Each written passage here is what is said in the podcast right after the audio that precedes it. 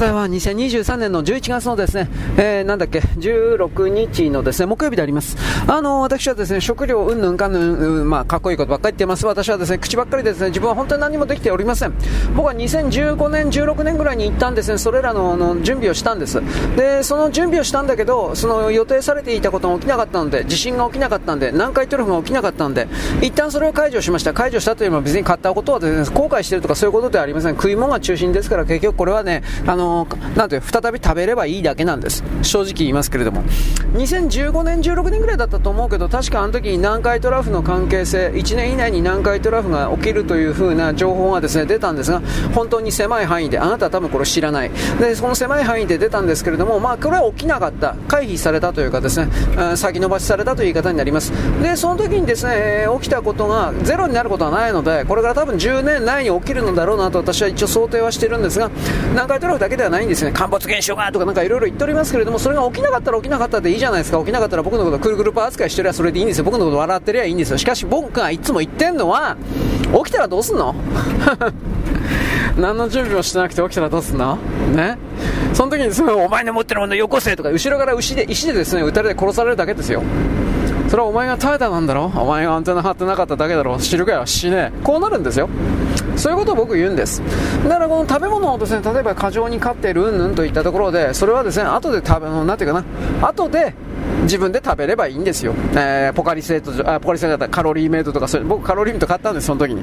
で、その時に3年カロリーメイトとか、あ、こんなもんがあるんだっていう風な形で驚いた。でもカロリーメイトそのもの大体1年間は持つから、そこまで心配しないでいいんだけど、あとは、アメリカのですね、非常用レーションの類で、えー、っと、10年間、10年はちょっと待てよと思ったけど、確か10年間、えー、10年間持つですね、えー、なんかカロリーメイト的なビスケット的なものもありました。10年はちょっと前、5年だったかな。まあまあ、でもそれぐらい、5年、うん、まあどうかな。まあそうです。あとはですね、未開封の佐久間ドロップ。未開封のドロップはあの湿気さえきちんと管理しておれば水が入らなければベトベトにならなければ、あのー、これは本当の話で10年ぐらいでも大丈夫じゃなかったかな、うん、あの砂糖の塊だから。変な言い方だけど。砂糖というのは塩もそうなんですけどあの防腐剤になります。つまりなんでお菓子だとかそういうものに砂糖をドバドバドバッと入れるかって糖尿病がとかって言うか知らんけれども腐るからだよお前。昔はですね結局のところ冷蔵庫なかったでしょ。だから甘くするまたしょっぱくすることによって保存存を高めた保存した保存を高めたわけですで昔の場合に言ったら砂糖はそんなになかったんで、えー、砂糖大根と沖縄に行ったら、えー、砂糖きびじゃなくてなんだっけあ砂糖大根ってよかったっけあと日本はえー、っと楓だったか、もみじだったか、楓だったっけあそこから取ったんですよね。あでも天才、砂糖大根がほとんどじゃなかったかなと思います。あとはあえて言うなら、さつまいもの甘いのぐらいかな。そういう、その程度しか甘いものを取ることができなかったんで、日本は。だから、日本は和菓子の分野で、えー、っと、京都和三本って言われますよね。あの辺の地域に、何、何取る、あ、砂糖大根だったかな。まあ、あの辺の地域にしかその甘いもの取れなかったんですよ。さ、確か砂糖大根だったような気するんだけど。だから、そういうことで日本は甘いものはそんな言うほどは発展しなかったんです少なく江戸だとかね、そういう時は。砂糖が、本格的に砂糖が作られなかった時は。えー、っと、江戸時代の時からその薩摩琉球におけるですね、ザラメで言うんですか、黒砂糖っていうんですか、ああいうものが若干出回ってたらしいのですが、僕はあんまり詳しく調べてないですが、らしいのですが、高価だったんですよ。えー、で、このことで北前船がどうとか、昆布がどうとか、あれはスパイ船だったとか、えー、っと、えっと、薩摩のですね、えー、鹿児島のですね、密輸入をですね、北陸のですね、なんだっけ、富山とですね、東北のなんとかで手伝っていただとか、えっとね、えっとね、なんだっけ、徳徳川のですね、爆破体制、あ、僕、徳川体制をひっくり返すためにですね、実は薩摩にですね、その北陸のですね、業者たちがですね、商人たちが力隠して、そういう話を僕昔したような気がします。でも本筋じゃないと言いません。金払えよ、バカ野郎お前。有料配信です。嘘です。僕はあの、この配信とやらでですね、お金取ったこと一回もありません。取る気もありません。あのー、金取ったら取ったって、その金に見合うようなクアリティ、品質をですね、維持しなくちゃいけないので、僕そんなことできません。下調べもしなくちゃいけないし、細かいこと無理です。時間ありません。だから僕は話しっぱなしの垂れ流しです。そういういい加減な雑なですね、はけで便所の落書き以下のものを聞いてるあんただから頭くるくるパでどうかしてるというふうに言うのはそういうところもあります。でもまあいいや、そんなことは。ああなたそんな人の悪口言っていいんですかいいんですよ。いや、よくはないけど、よくはないけど、どうせ会わないからいいんだよ。俺の人生であなたに会うことなんかないんだよ。なんでお前なんかに忖度しなくちゃいけないの？本気で。で、これ言うとですね、うん、やっぱりこの人に要求してもいいのよ、希望してもいいのよ、よこせよこせよこせ。こういうタコラが出るので、僕はこれあんまり言いたくないんだけど、で、その上でですね、来たらですね、うんうん、分かったよ、うん、知らねえ、どっか行け。僕はこれで返します。人間の世界はそんな優しさだけで、都合の良い優しさだけで、奴隷契約だけでできてると思うな、この野郎。と僕は本当に僕はクズと言いそうになりました。僕クズだけど。まあ、そんなに甘いことないんですよ。今の現代社会は何にもかんにも優しさに、優しさに満ち溢れて、かわいいとかに満ち溢れているので、物事の本質をですね、見失う人が多すぎますが、人生というのは闘争です。僕はヒトラー、ヒトラー大嫌いだけど、そういうことにおける人生の世界の組み直しをしてほしいと僕は思っております。はい、えー、っとですね、僕、日経クロステックかなんかだったか忘れちゃったけど、あのね、トヨタのその辺関係の記事、ちらっとさっき読んだんですが、あの中国のですね電池関係、蓄電池関係、電気自動車関係の認識はですね5年ぐらい遅れてる、何か？全固体電池、全固体電池がですねなんでこんな風に遅れているかというと、中国の電池関係の企業の関係者たち、科学者たち、事象というのは、この電池というものは、車会社が作ってどうにかなるもんじゃねえんだよ、バカじゃねえんだ、ゲゲラゲラ。という風な形で非常にバカにしている状況であるということが分かったわけです。つまりその状況下においてはですね、えー、トヨタが何やってるのか。トヨタと出光が2013年にですね合弁企業というか共同で研究開発をやり始めてそしてですね、うん、なんだろうね、えー、全固体電池というのは充電すりゃね重放電繰り返すとねパキッと割れるんですよ。バキャッとかひび入るんです。ぶっ壊れるんです。で中国と韓国というのはそれらのその整合配分比率固形物を作れないんです。なぜならばこれはあの日本の素材科学技術における名人芸と言われているような配合であるとかあと焼き付け成形であるとかそういうものがなければ作れないからです。だからそういう技術がないからそういうものができるという認識がそもそもない。できたらできたら盗めばいいよ。こういうやつらですからあのそもそもトヨタとですね出光がやってるってことが分かんないんですよ。本当のところでは分かんないんです。なのでこの全固体電池というものが産業の大量生産でそれ一番にベアーと出てくるとスマホとかも含めて全部この固体電池に置き換わっていきます。リチウム電池は消えるでしょう。ほとんどのところで。でてか全部消えるんじゃないかな。まあ消えるでしょう。でそういうことでですねじゃあ何が起きるかというとですね、え、ゲームチェンジになります。あの電気自動車に関してもどうだろうな。今のリチウム電池から全固体電池に乗せ替えとかそういうことあるかな。これは分からん。あるかもしれないけれどもそういうことを踏まえてですね、えー、トヨタが今電気自動車の開発をわざと遅らせることによって競争の中に入らずそしてお金を貯めてこの全固体電池の研究開発をやっていたということは本当に本当に正しかったということが証明されたというその一つになっています。現在は2023年の、えーとですね、なんだっけ、11月の16日のですね、えーと、何曜日だ、木曜日でございます。ガソリンスタンド行ってました。はい。えー、タイヤがそろそろですね、丸坊主だよ、大丈夫？とか、すいません、もうちょっと頑張お金ないんです。まあ、よっとな。まあ、タイヤタイヤ代もか、まあ、いろいろ考えることがあります。えー、ガソリンスタンド行ったらですね、稲垣潤一さんがですね、曲かかってました。稲垣潤一さんは僕嫌いではないんですが、まあ、どっちかっちゃ好きな方ではあるんですけれども、えー、だいぶ年取ったのに頑張ってんなという、こっちの思いが強いです。えー、っとね、誰、誰の作曲、林哲司じゃねえな、誰の作曲だったかな、まあ、とりあえず、あの、独特な高い声、もうだいぶ60超えてたはずなんですが、それでも頑張って歌出してますけれども、最新のアルバム僕聞いたんですが、なんか演歌みたいになってました。まあね、50、60超えて間の声だの君とやりたいとかそんなことはね言ってられんよ、ちんちん立たんからね、チンポ立たんからね、ね、そういうことももう露骨に僕言って、こういうことやからですね、僕の状態この人いやらしい人ルルルルルとか言って怒られるんですけども、いやまあ男いやらしいんですよ。ね。あなた、僕の、僕のですね、僕を含める男のいやらしさにですね、適応できますか？対応できるんですか？あなた体磨いてますか？おっぱい出てますか？体拭いてますか？とか、そういうこと、こういうこと、ああ、こうセクハラよろろろって、うるせえ。愛もしない女にそんなこと言われる筋合いはない。一生が話をすることも出会うことも何にもない女に言葉だけで命令される筋合いはない。黙れ。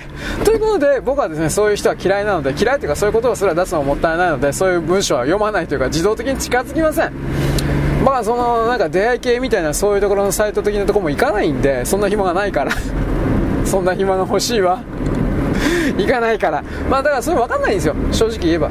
世の中には必死になってですね、あの、チンポチンポチンポとかってやってですね、ああ、気持ちいい、というふうにやってるね、非常に努力している男の人たちがいるのも知っています。僕はかな、あ僕はこの人たちをですね、ちょっと離れてはいるんですけど、尊敬します。なぜなら自分にはできないことをへっちゃもう俺にでき、俺たちにできないことをやっててくれ、そこでさ、憧れる、痺れる、なんだ、なんだっけ、これ、ジョジョのやつ。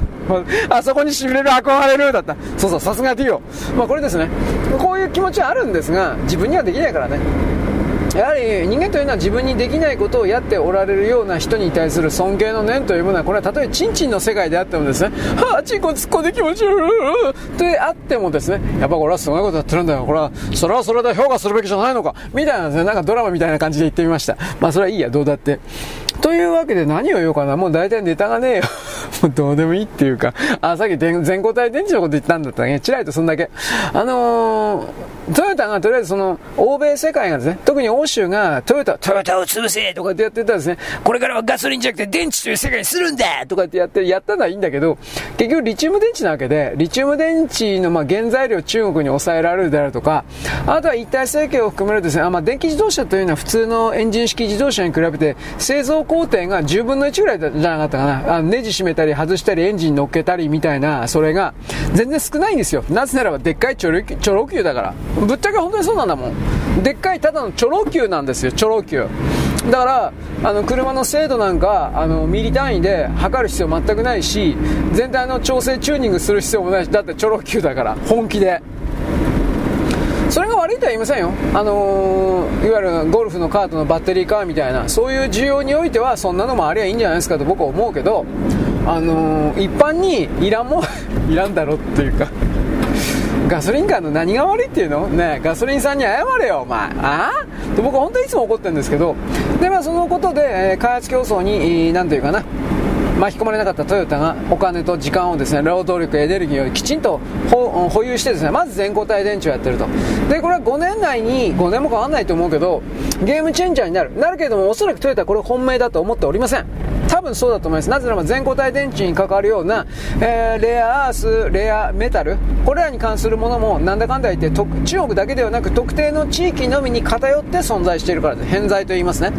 だからそれを避けるために、トヨタは何を考えているかというとやっぱり水素だと思います。もし水素の、えー、っとね、全体に社会を移動させることができたら日本は資源国になります。というかこれはそういう水素発生のプラントさえ持っていればどこの国も資源国になります。でそうなるといわゆる自分たちの地位が脅かされるので再び欧米世界がですね今度はね水素は悪いんだ水素温暖化のなんとかまあ多分これですねめっちゃくちゃなこと言ってくると思います。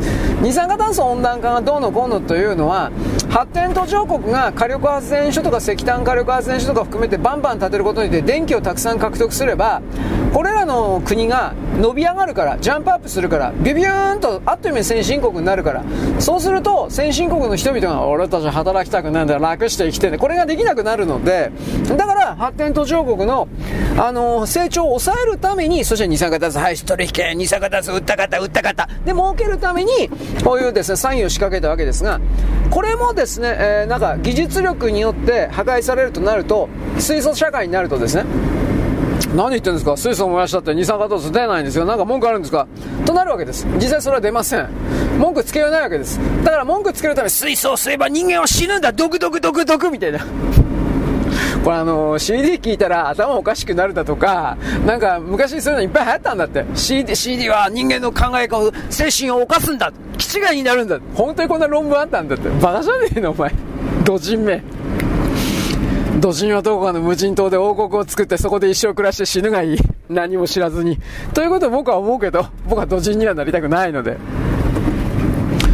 というわけでですね、あのー、まあ、水素頑張れ、トヨタ頑張れなんです。だから、必要なね、トヨタの F1 であるとか、いろんな意味でトヨタをですね、叩いていたのは全部韓国です、基本的には。韓国と米国の中の自動車関係、民主党関係につながるような。でもほとんど韓国です。はっきり言うけど。韓国という存在はですね、この地上から消し去ることがですね、日本においての多分新しい世界におけるミッションの複数の一つだろうと僕は思っております。韓国という地域であの人間を全部絶滅、殺すんだと、こんなこと僕は言いません。どうせできないんだから、そんなこと。ただし、支配することが当然、寄生虫のようにくっついてチューチューすることが当然みたいな、これらの精神波形を一番持ってる地域はどこなのかといえば中間北朝鮮住居圏です。次に中東になります。大体は僕そのように見てるけど、そういう心の波形の持ち主というのは、その人間集団の中から何一つ生み出すことがで発明発見、研究開発発明発見、新製品、何もないんですよ。ないったらないの。中東だとか儒教権益においては。これを正面から見つめないやつが多すぎる。それなのにこれ中国は偉大な国、偉大な民族で、中国なんて民族、中華民族なんて民族がいねえよ。全部騙された、騙されたままで、この人はネット用よ、軍屈よとかでバカが多すぎる。聞くな俺の話は聞くなというわけで、えー、僕は、あの、知恵遅れ専門配信、なんたらかんたら、どうでもいいやもう。なんかラジオトークでですね、あなたの番組を宣伝するなんたらかんたらってやっておりますね。俺やった方かな？やっちゃおうかな？マージンの人サービスパックどうとか、ねチンコチンコピーピーピー。こんなことばっか言ってんの。まあ、ラジオトークはどっかでやめるんじゃないかなと思ってんだけど、二人か三人ぐらいね、ファンがいるんで、ファンというかね、なんか毎日聞いて、おそらく同じ人だと思うけど、聞いてくれる人いるんで、いやー、うん、まあ一方的にやめるのもちょっとまあ悪いしな、というふうな、こういう気持ちは、ちょっとだけ、ほんの、ほんの、ほんのちょっとだけ、えー、なんか押しとどめております。僕は他のラジオトークの他の有名ななんたらかんたら、まあ一切聞いてないんで、どうせ面白いだろうけど、嘘です。面白いなんて思ってません。他人が何しろ知ったこっちゃねえよ。本当に。あ10秒ぐらい聞いたことあるんだけど、こんなもん聞いてるやついるんだけど、知恵遅れじゃねえか本当に思ったんで。ああ、知性のかけら全くね、俺もないけど、こいつら本当ひどいなとかいろいろ思ったんで、ね、ダメですね、こういう人をね、馬鹿にして傲慢にするようなことをですね、へっちゃら出してですね、ゲーとか言ってこうやって笑ってるの僕、クズ、本当もう、僕はクズの自覚があるので、クズにはクズのプライドがある。こう、こういう人間なんで。ラジオとかそういう意味においてはちょっと肌に合わないかもしれないですね。FM スタンダーもっとですね、FM スタンダーでも分かりやすいんですよ金金金金、私の配信で金金金、企業案件、企業案件、金金金金、みんな金のことしか考えてないんで、本当そうですよ。FM スタンダー本当に立派です。みんな主戦度だから、喋るだけで金もらえて当然だというクズしかいないんで。僕はそのように決めております。まあ、ラジオトークもそうだけどね。ただ、ラジオトークは本当に最近ね、芸能事務所の関係者が本当増えたんで、あ、もうめんどくさいなと思って、いろいろ、お前らだけで宣伝してりゃいいじゃんと思いました。まあ、吉本とか吉本の、吉本の芸能学校か、なんかそういう風なものに所属しているようなタレントだとか、あとはアイドル規模の地下アイドルだと、地下アイドルいっぱいいますね。地下アイドル、本当にいますね。あと、うーん、まあ、どっかの芸能事務所の預かりみたいな人、声優事務所の預かりみたいな人、預かりっていうのは給料出ません。仕事も紹介してもらえません、預かりっていうのは。名前だけ、名簿に名前だけ書いてもらってるだけで仕事がもらえるわけではありません。えー、オーディションなんかの日付をですね、えー、っと、紹介してくれるだけです、確か預かりは。でも預かりにさえ入れなかったら、何にもできません。個人のレベルで何かやったところで、はあ帰れ、はい、あ、5秒ぐらい喋らせてやるよ、はい、はい、帰れ、帰れ、こんなもんです。大体は声優さんにおいては今はゲームの吹き替え声優の方から入っていくパターンが多いそうですが、それももう競争がものすごく激しくなってて、それすらできないという状況で、そんなもんでなんで声優目指してんの？お前バカじゃねえの？こういう風な状態で僕は言います。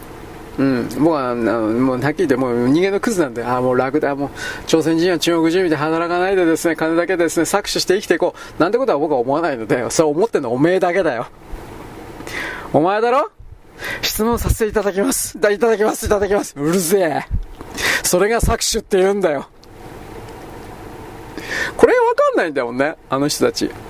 これどうしてわかんないのかなと思って。バカだから。いや、すいません。僕バカなんです。すいません、すいません。まあそういうことなんで、えー、とりあえずまとめとかなくちゃいけないね。質問するやつは搾取するやつ。まあ、とりあえずこういうことにしておきましょう。よろしく。ごきげんよう。現在は2023年のですね、えー、なんだっけ。ちょっと待ってね。2023年の10月の16日かなの木曜日であります。えー、っと、今度はですね、もう、もうフェロフェロですね。文章をですね、アップしたやつをですね、今まとめております。まあ、まとめてアップしてるんですけどね。まあ、結局それをですね、後で、えー、ちょっと待ってね、後で、ね、ノートパソコンでですね、まあ、デスクトップでですね、まあ、どっちかわかんないけど、えー、編集するわけです。いろいろ難しいんですよ。僕もね、えー、っとね、ちょっとどこだっけ？これでいいのかな？はい。はあため息出るわ、疲れてて。はい、ちょ、ちょっと待ってください。なんだっけ？よいしょ。まあ、精神世界的なテキストをちらっと書いたけど、これ読める人いないしね、うん、うん、なんか自分のことの覚醒がうんぬんとか、まあ、僕はエゴまみれなので、精神世界的なテキストうんぬんとやったところで、どうせ間違ってるというよりも当たってなくたってどうでもいいんで、人の評価を受けるために生きているような人っていうのは、そもそも僕の配信とか文章とか読まない方がいいですね。僕はそういうところが一番縁遠い人というかですね、そういう奴らに興味がない人間なんで、まあ、自分のことで精一杯で、それすらよくできていないのに、他人からの評価がどうであるとか、他人からどう見える、知ったこっちゃねえ、それはおめえの問題だって俺は知らねえよというふうな、その昔はその言葉出したけど、今その言葉すら出さないですからね、時間もったいないから。はい、というわけで、今ちょっと待ってね、えー、これでいいのかな、これ、これかな？えー、っとね、色が決まらない。今日の前からが決まらないわ。どうしましょう？えー、っとですね、これにしとくか？はい、というわけで、青色にしました。今日は水、ちょっと濃い水色です。はい。えー、っとね。小池小池知事みたいに無能な人間なんだけど、なんか色を色を出したりですね、なんかあの問題ないところに問題があるということによって自分がですね、そのいかにも問題解決に適した能力のある人ですよというふうなことを偽装してみました。僕は嘘つきです。はい。で、僕こんなことを考えながら、今日、今日もまたしばらくしたらスーパー行くんですが、今日はどうしようかな、あの、ぐるぐる巻きのあの、かまぼこみたいなロールカステラ買おうかな、どうしようかな、500円のやつって本気でこれ悩んでます。昨日ね、本当買いそうになったんです。でもね、量多いから食えないんですよ、はっきり言って。で、量が多くて食えないから、まあ、それはね、ナイフで、包丁で切ればいいんじゃそうなんだけど、その包丁で切る時間もねえしなと思って、そう、そういうことなんですよ。僕ははっきり本当に贅沢なんで、もともと私のために切っておけよ。何考えてんだお前は。と、こういう傲慢な人間なんですから、えー、よかったな、これ美味しそうだな、というふうな、はい。まあ本当に欲しかったら自分でですねカステラぐらい作りゃいいんですけどねロールカステラ、えー、あるじゃないですか。カステラの生地に白いクリームホイップクリームですか？入れてあのかまぼこみたいにぐるぐる巻いてるやつ。そういう表現しか俺できないけど。はい。かまぼこも美味しいですね。ぐるぐる巻いてるやつも巻いてないやつも。はい。もうあんま食べないけどね。かまぼこは練り物は大体が高いからね。一般に。練り物買うんだったら生魚買ってきて煮るわ。そ煮るか焼くわ。いや焼かんな。やっぱ煮るな。焼くのはめんどくさいね。この火のコントロールができないんで、煮る方が早いから。ちょっと待ってね。だし作るからだし買ってきて、だしも普通に売ってますからね。それで、ダバダバっと入れて鍋入れて、煮煮ときゃいいからね。冗談抜きで。そんな難しくないし。15分ぐらいか？もうちょっとかな？で終わりますからね。はい。というわけで、今、あの、記事をアップロードしながらやってます。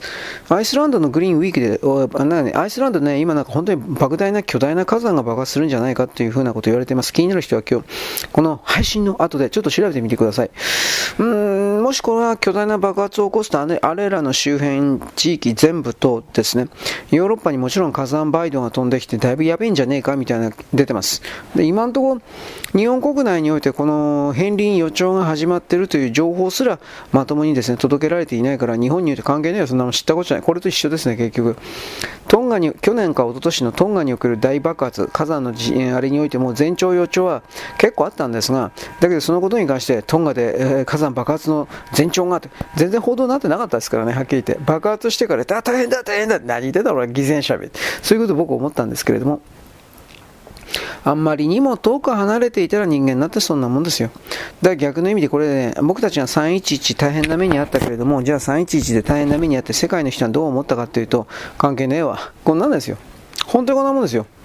で、それを冷酷だとか、なんて冷たいの人間は人間社会はって、まあ言うのも結構だし、そんなもんだよな。お前らになったら俺もそういうふうに思ってやるよって、こういうふうに思うか。まあ僕は後者の方がおそらく正しい。弾き返すということ。このままで済ませるんが、お前らに言われても俺は100%、100倍になって殴り返してやる。これぐらいの気持ちを持たなくてはいけない。あの、戦前における戦中に来る日本人はまだこれを持っていた。腹減って貧乏だったのにもかかわらずこの気持ちを持っていた。これをですね、僕あの、全部取り返せとは言わんけれども、ある程度は取り返さないと新しい世界におけるあの、日本人のですね、到達一歩はないというふうに見ています。これはまあ日本人だけでなくて全ての人類のなんですが、立ち向かう気持ちということです。ね。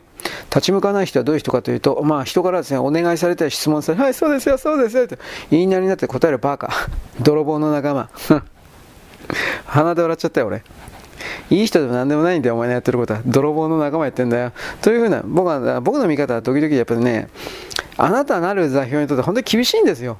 もうあなたのエゴをですね、あなたの人格、あなたは田中真由美さんだったら田中真由美さんという固有の名前をついたですね、魂の領域をですね、お前みたいなクズは死んでしまえ。こうこういうこと言ってるわけですから、聞きたくないんですよ、本当は。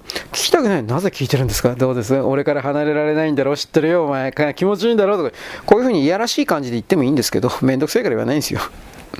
またいやらしい感じで行ったところでやらせてくれるわけじゃないし、やらせてくれるっつったら、まあどうせ会わないし、会うために移動しなきゃいけないでしょう。なんでお前のとこまでいちいち行かなきゃいけないんだよ、お前。お前が来いよって。来たら来たで病気持ったりするんで、そんな女は立ちんぼみたいに東横の。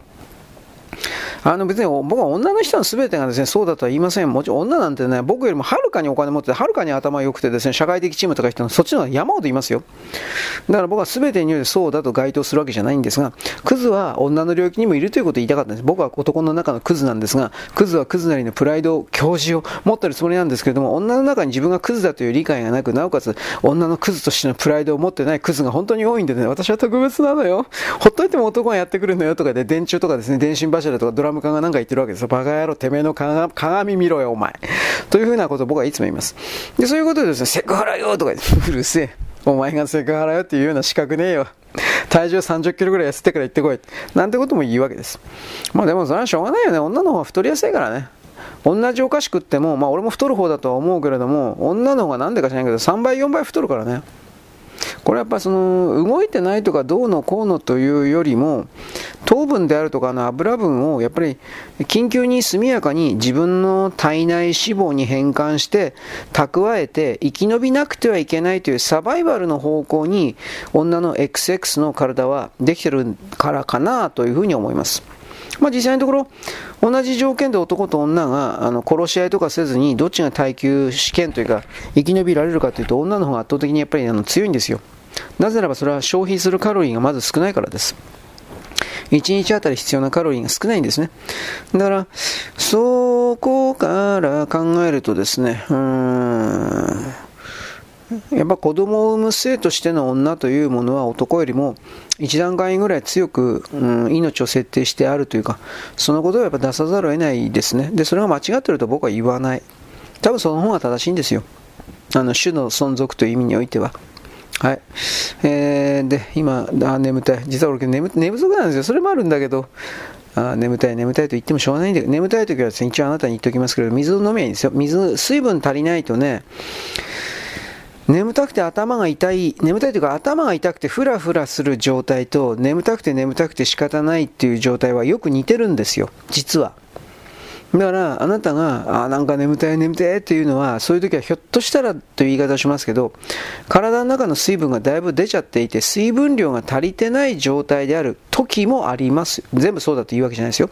だけど、そのような時もありますよということを僕はあなたにちらりと言っておきます。これは僕の体験から来るもの、肉体的体験、経験から来る言葉であって、僕じ僕だけに適合され、適用されるものかもしれないけれども、僕の肉体とあなたの肉体がそんなにめちゃくちゃ違ってるとも思えないんで、同じ肉肉体という器だから。だから、あなたは女であろうが、年寄りだろうが、何だろうが、ああ、眠たい、私眠たいのというのは、ひょっとしたら水分が足りてないだけなんじゃないかということは、あの、理解しておいた方がいいです。あとは、ものすごく疲労、疲れている時も、その眠たいのと同じような脳の状態、ああ、眠たいね、になるそうですけど、これもどうなのか。これはね、あのヒロポン打ったらすぐ治るまあ、昔麻薬売ってたんですよ、薬局で本当に。昭和33年までだったかな。あのー、薬局行って覚醒剤売ってたんですよ。ヒロポン状態。わかりました。麻薬売ってたんですよ、本気で。ただヒロポンの内容成分は僕知らないんですよ、正直言って。うーん。もう、まあ、大麻。覚醒剤、大麻を純粋に分離して生成したような何かなんだと思うけどね。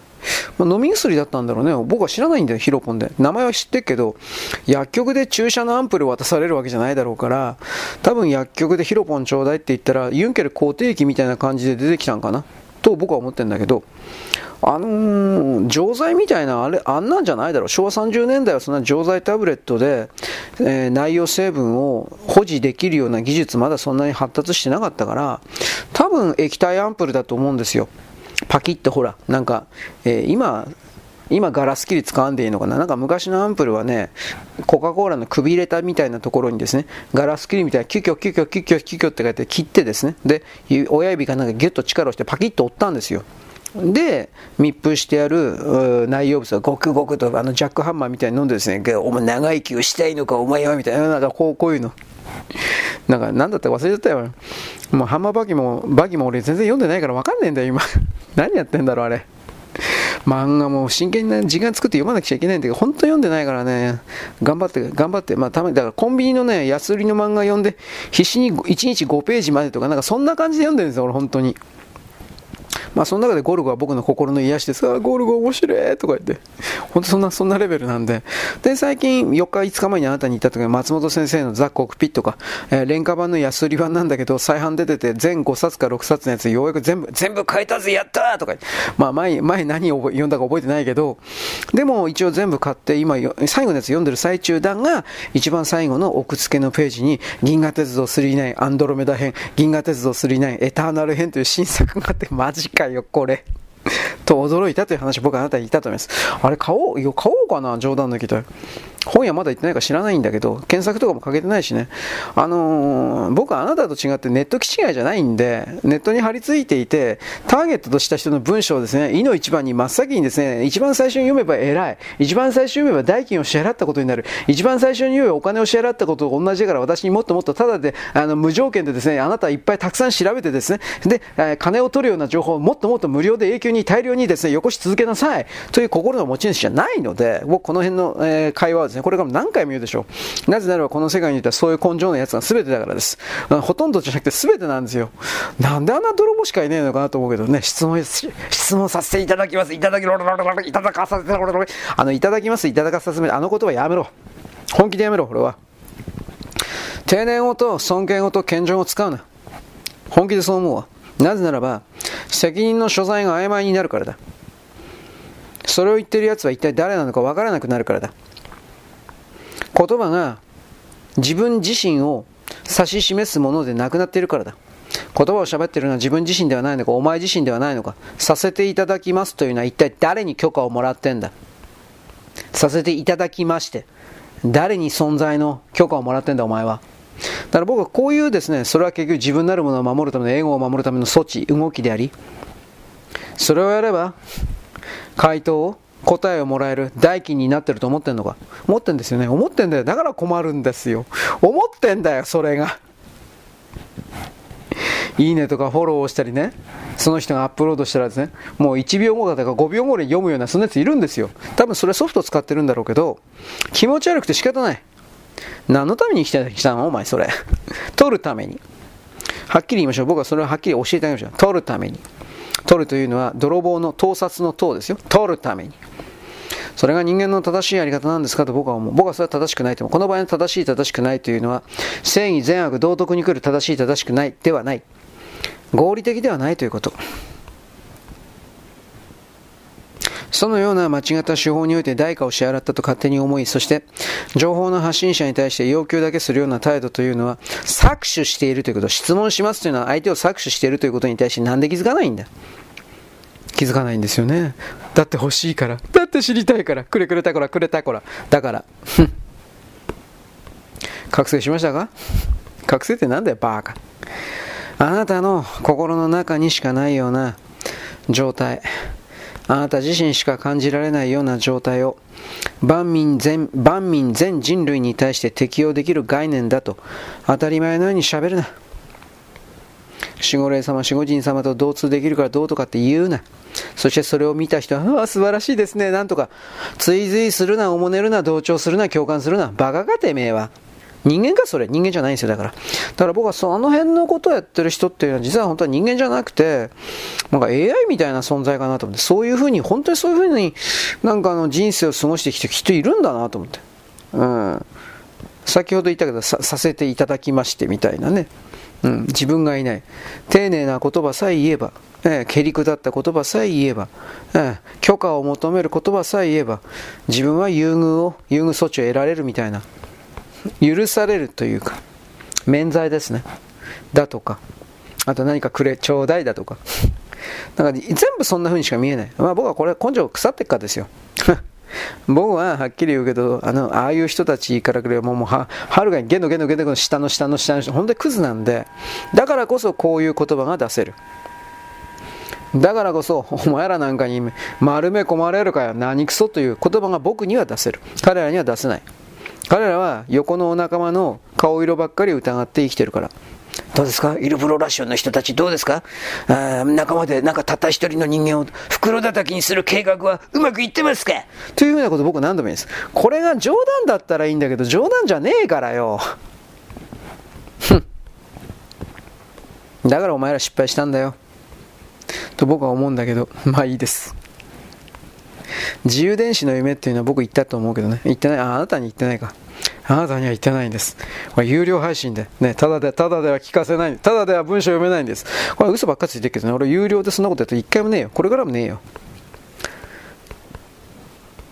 よいしょ。ただ、非公開情報的なことはやったな。うん。まあ意味がないけど、引っ張り出すためにやったな。お前らのようなクズを。ちょうだいちょうだいというクズを引っ張り出すためにやったな。よく覚えてる。だけどその時に引っ張り出された人はもう俺の配信を聞いてない。聞いてたら気持ち悪いね。いや、そういうのはいるかもしれんけどね。まあこれに関してはあなたに何度も言ったね。俺だけじゃなくて他の人のブログとかをですね、そのままコピーして、そのまんま自分の文章、コピー、ブログをして使ってですね、で、金儲けしてるやついるんだよ。俺、あれで金儲け本当にできるんかなと。いや、俺やろうかなと思って。あのー、Google AdSense という言葉を覚えておいて、Google AdSense。うん、まあ、それでね、多分やってんだと思うけど、グーグルアドセンス、つなもめ何千人何万人も自分のブログ見てくれないとその金入ってこねえだろうと思うんだけど、まあ、ひょっとしたら月に1000円とか2000円でも、まあ、ただ、ただね、ただよりはいいから、そういう役に立ってるのかもしれない。あと、アマゾンのね、なんかあの、なんかアマゾンのバナーあるじゃん。この商品はアマゾンで、みたいな。あれもなんかワンクリックで5円、3円とか5円ぐらい入るんでしょ？俺知らないけど。だ金を儲けるのは大事なことだけど、ダメだと言わないけど、人に寄生虫のようにたかって泥棒してるだけの状態であるにもかかわらず、代価を支払わない、金支払わない、お前何なの？泥棒なんだよ、だから。それが、だから僕はですね、どんなに社会的地位がね、あの高かろうが、教養があろうが、学歴があろうが、パッツンパッツンでいいボディして、えらい、えらい格好していようが、女としての魅力バンバンでですね、わあ、もうやりたいな、こんな人の裸になってくんねえかなという魅力的なやつであろうとも、この最後の女のところはですね、僕の心からの魂の叫びなんですけれども、しかしやはり軽蔑します。犬目。まあだから僕は犬と仲良くなるね、あの、趣味ないんで、まあ本当の犬はね、嫌いでも好きじゃない。まあどっちかっていうとちょっと怖いかな。犬、犬吠えるからさ、僕に対して、吠えないでお願いだから、僕はあの前にあなたに言ったね、セントバーナードに追いかけられたという、これ本当にもう死ぬかと思ったよ。あれ怖かったわ。本気で怖かったわ。あのね、あの、お得意さんの家に行ったらですね、そのうちはですね、セントバーナード2匹も2頭も飼ってんだよ。って金持ってんな。昔から前から思ってたんだけど、その日行ったらですね、そのうちの1頭がなぜか知らんけど、鎖が外れてね、バウバウ俺の方を襲ってくんの。お前、俺毎日、ほとんど毎日ここ行ってんだろうみたいな。あ、毎日じゃないか。たまにしか行かんか。あ、だから、それでも襲ってくんの。いや、俺本当、あれは本当に、あの時はね、死ぬかと思ったよ。セントバーナード、あなたそういうこと本当でかいんだよ。いや、もっと、で、でその話を俺他の人に聞いたら、いやいや、でかいです、もっとでかいよと。お前の、その、なんていうセントバーナードは多分その、多分まだ若いやつだわって言ってたわ。あれで若いの？なんかセントバーナードっていう種類にも細かい一応分類分け的な感じのがあって、えー、もうちょっと体のでかい人は若干体の小さいセントバーナードというものがあり、確かスイスのアルプスマッターホルーン的なところでほら、あのー、遭難者を助ける場、あるじゃん。なんか、アルプスの少女ハイジとか、なんか、ネットの、これはいい話みたいなの出てくるじゃん、セントバーナード。あれは、えっ、と、体のでかいセントバーナードをあえて選んでやってんじゃなかったかな。なぜかといえば、えっ、と、体のでかいセントバーナード、体のでかい方が、飯は確かに、確かにたくさん食うんだけど、体温が下がりにくいんじゃなかったかな。なんか忘れてたけど、体の大きい方が有利なんですね。なんか確かそういうんだったと思います。まあいいや。というわけで、先頭バーなどにですね、僕追いかけ回されたそのね、記憶があるので、犬嫌い。いやいや、嫌いじゃないけど、犬怖い。でも、まあ、どうかな。俺みたいにその知らん人間がやってきて、あの、腹見せてですね、はい、撫でて撫でて、こんなには殺した方がいいね。はっきり言うけど。お前番犬かよ、お前。番犬じゃないのいるよね。ただ、あの、おとなしい犬もいるよね。まあ大体ほとんど雑種なんだけど、僕はその血統症付きの犬っていうのは僕正直あんま知らないんで、ほとんどは柴犬系かな。柴犬系、秋田犬系の混じった雑種ですね。大体柴犬じゃなかろうか。ほとんど雑種ですわ。あの、飼ってる人って。多分あれはどっかからもらってきたんだろうなと思うけど。まあ、ペットを飼うのにお金払ってる人もいるだろうけど、そんな余裕ねえだろうと、僕は個人的には思うんですが。どうですか？えー、まあいいや、ちょっと待てよ、めんどくせえな。えー、よいしょ。というわけで、あ、しんど。まあ、ユダヤ人とですね、その性癖に、性癖というか性、性癖というのはセックスの方ではありません。性質、正常におけるですね、精神のテンプレートのことをさっき私言ってたんですが、お前には聞かせてやんねまあ、こうこういう高尚な話をですね、交渉でもなんでもないけど、あただでちょうだいちょうだい。でも聞いてもですね、理解できないですね、もらったってしょうがねえだろ、お前。こういうものは受け取る側の準備が必要。なんか偉い人言ったね、昔は熱気バサラのメガネのおっちゃんがそんなこと言ったような気するけど、どうかね。何もかもが全てが娯楽の延長線上にあるのは分かる。俺だってそうだから。だけれども、質問という事柄、質問という言葉で、人に搾取を仕掛けてはならない。質問するということそのものが実は、人に対する搾取なのだということの考えがないよね。まあこれ俺だけはおかしいのかもしれない。あなたおかしいわ。多分これで、これ、これで全部終わりかもしれない 弱ったな。俺やっぱ、おかしいのかな。笑え。まあいいや。というわけで、うん、まあ、あの、ちょっと待ってね。とりあえず文章のアップロード的なものは終わったかな。ということなので、えー、っと、あれ？あ、間違えた。これですね。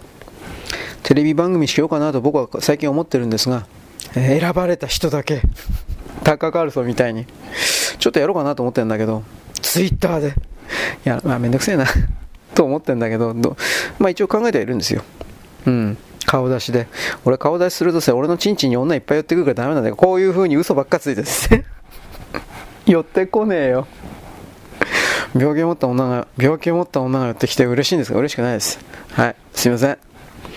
あのさっきも言ったけど電柱とかドラム缶とかですね。そういうの寄ってきたって僕ちっとも嬉しくありません。電柱ドラム缶あとなんだっけ？鉛筆か。うん、あと子供とか寄ってきてもしょうあの子供とか目当てに中学生高校生とか目当てに必死になってるようなんですけどちょっとそれ恥ずかしいからやめとけって俺思うわ。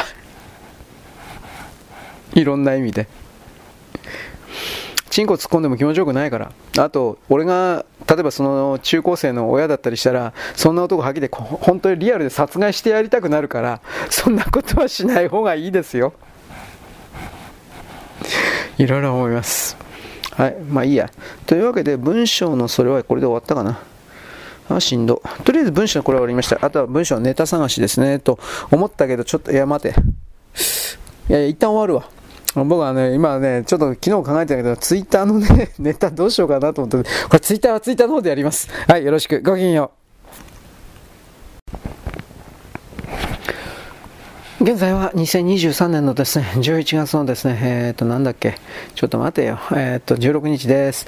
今度はですね、ツイッター、さっきあの、ね、接続できませんでした。というわけで、今、ツイッターのですね、海洋局的なものをですね、いろいろ探しております。ああ、しんど。ちょっと待ってください。今、検索かけてるのはですね、夜が笑ってるです。えー、多分、まあ、これ言ったって分かんないからね。あなたたちはどうせハイカラな、ね、ハイカラ、ハイカラな曲しか分かんないんだ。知ってるよ、お前。ララララララっていう風な。まあ、あのー、森重子なんですけどね。折井か。折井重子ですね。これ確か昔、千秋直美も歌ってましたね。違ってなかったらね。うん。はい、次です。えー、これどうしようかな。これ前使ったからな。あ、えっとね。畠山緑ですね。恋は神代の昔からにしちょ、ちょっと待ってくださいね。これね、この、この時代ね、浪曲上がりの歌詞いっぱい出たんですよ。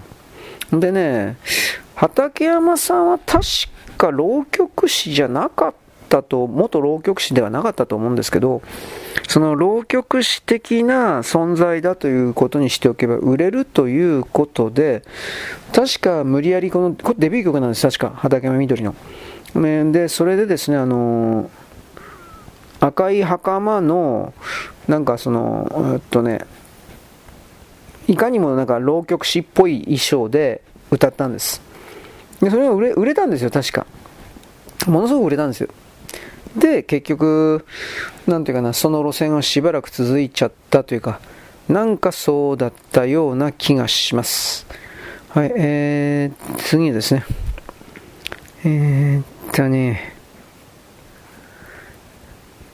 僕は村田先生のこと尊敬してるんですが、まあ、王将、みんな王将しか言わんけど、まあ、王将はいい曲です。分かっております。えー、言わんけど、まあ、あとは柔道一台ですね。これをやっております。はい、えー、次。これは、これ前多分、取り上げてないんで、取り上げたかな？どうだったかな？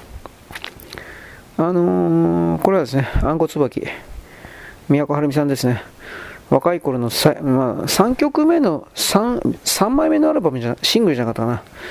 これはね、あの、宮古るみさんという天才という言葉を使うけど、それのさらに一つの絶頂をの時だったんじゃないかな。この歌い方、民謡民謡のような、あそうでないような、民謡の節回しというか、そのテクニックをいっぱい使った、それはですね、他の追随を許さなかったんじゃないかなという気はしますね。はい、次。えー、っと、えっと、北島さんですね。これを前に取り上げたけど、もう一回やるわ。この曲俺大好きなんだ。函館の人です。函館の女と書いて函館の人と呼びますが、北島さんはですね、あ、これ函館の人は140万枚売れました。ものすごい売れたんです、これ。で、えっとね、これね、なんとかの岐阜の女とか長崎の女みたいな感じで女と書いて長崎の人みたいなこの人シリーズっていうのは14枚出してるんです。確か。確かそうだったと思います。でなんだかんだ言ってねご当地ソングだったからか知らんけど売れたんですよコンスタントに。でサブちゃんはですねこれでかなりあの息をついたというか最初売れんかったんですよこの人は思いっきり。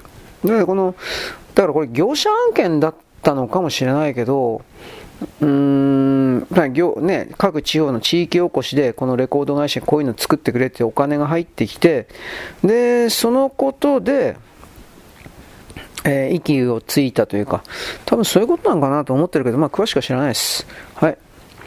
えー、っとですね、あとは、三木克彦ですね。僕この人結構好きなんだけどね。うん。まあ、だこの辺の話題言ったってね、もうね、ハイカラなね、ハイカラな、えー、っとね、今風の、ちょっと待って、ユニットとか、そういうのしか知らない人しかいないんで、これはなかなか話題にならないんですよ。僕がこんなに喋っても。まあ、僕そういうの無視してやってるけど、ね、俺はお前に合わせて生きてんじゃねえよ。ということなんですが、はい、まあいいや。えー、っとね、えっと、今、大月都やってます。大月都誰だったかな？大月都知ってんだけど、何の曲だったかな？えー、っとね、女の港だったかな？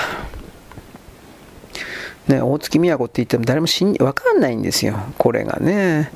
大月都ね、35、6歳の時の曲ですよね。エロいんだな、こいつがね、本当に。いやらしい女だよ、こいつは。と僕は個人的にすげえ思って。で僕演歌歌手に対しての見方、いつもこんなんですよ。この女はいっぱいの男とややりまくってて、俺こうこういうの。プロデューサーとルルルルルルルこういうのばっかりです。だから、だから俺の配信聞いてると頭おかしいってわかるだろ、お前。えー、っとね、あとこれ。えー、っと、あとはですね、ちょっと待って。小林が、小林幸子が歌手に専念していた時のという言い方ですね。雪椿です。これは、まあ売れたんじゃないかなと思うんだけど、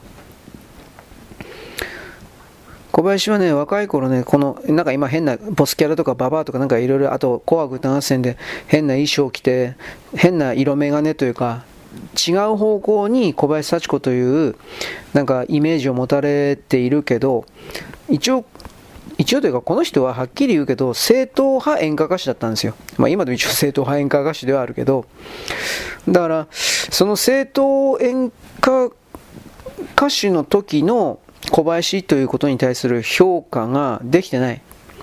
それはですね、あのちょっと残念なことなんで、それぞれの人々がですね、若い頃の小林ですか、これをですね、ちょっとあの調べたい人は調べた方がいいと思います。苦労してんだよね、この人もはっきり言ってね。はい、で、次これ。あ、しんどい。心臓が痛いわ。水分が足りないのね。私死ぬわ。あ、死ね。そういうやつは死んだっていいんだよ。死ぬわっていうやつは何同情買おうとしてんの？誰もお前のことなんか振り向いてくれないよ。こういうふうに突き放さないといけない。死にたいやつは死ぬがいい。そんなもん構ってる暇ねえんだよ。あーっとですね。美空ひばり、俺あんまり取り上げなかったんだけど、まあ、これはやっとくかな。はい、えー、っとね、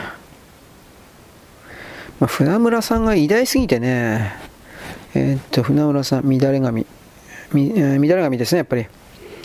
美空ひばり、船村徹は、まあ、歌手としても、というか、まあ、歌手としてもですね、でかかったからね、なんだかんだ言ってね。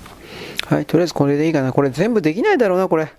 できる範囲でやっておきますけど、あ、うるせえ。広告主のサイトにアクセス。こんなもんどうでもいいよ。なんで Amazon プライムとかこういう時だけ止まんねえんだよ、画面が。と思いました。はい、というわけで、えー、っとですね、僕今 Twitter のネタ探しをやりました。え、で、で、腰が痛い。もう体中ぼ、あちこちボロボロですよ。ね、こうやって同情を買おうとしてるんですね。どうですか？いい男に見えましたか？パンツ脱げ。いや、パンツ脱がなくていい。金持ってこい。最近僕はこれなんで。どうだめ、金持ってこい。どっかのホストですか。最悪ですね。僕自分で本当そう思ったわ。えー、っとね、これでいいのかな。よし。というわけなんで、いろいろとですね、えー、っと、更新ですか、してみようと思います。更新の間はですね、えー、できないので、えー、とりあえずですね、一旦これ、えー、切ります。あ、繋がったよ。えー、繋がったよ。なんだっけ、えー、ツイッターなわけです。今から更新します。よろしくごきげんよう。現在は2023年の11月のですね、16かな、えー、16のですね、木曜日であります。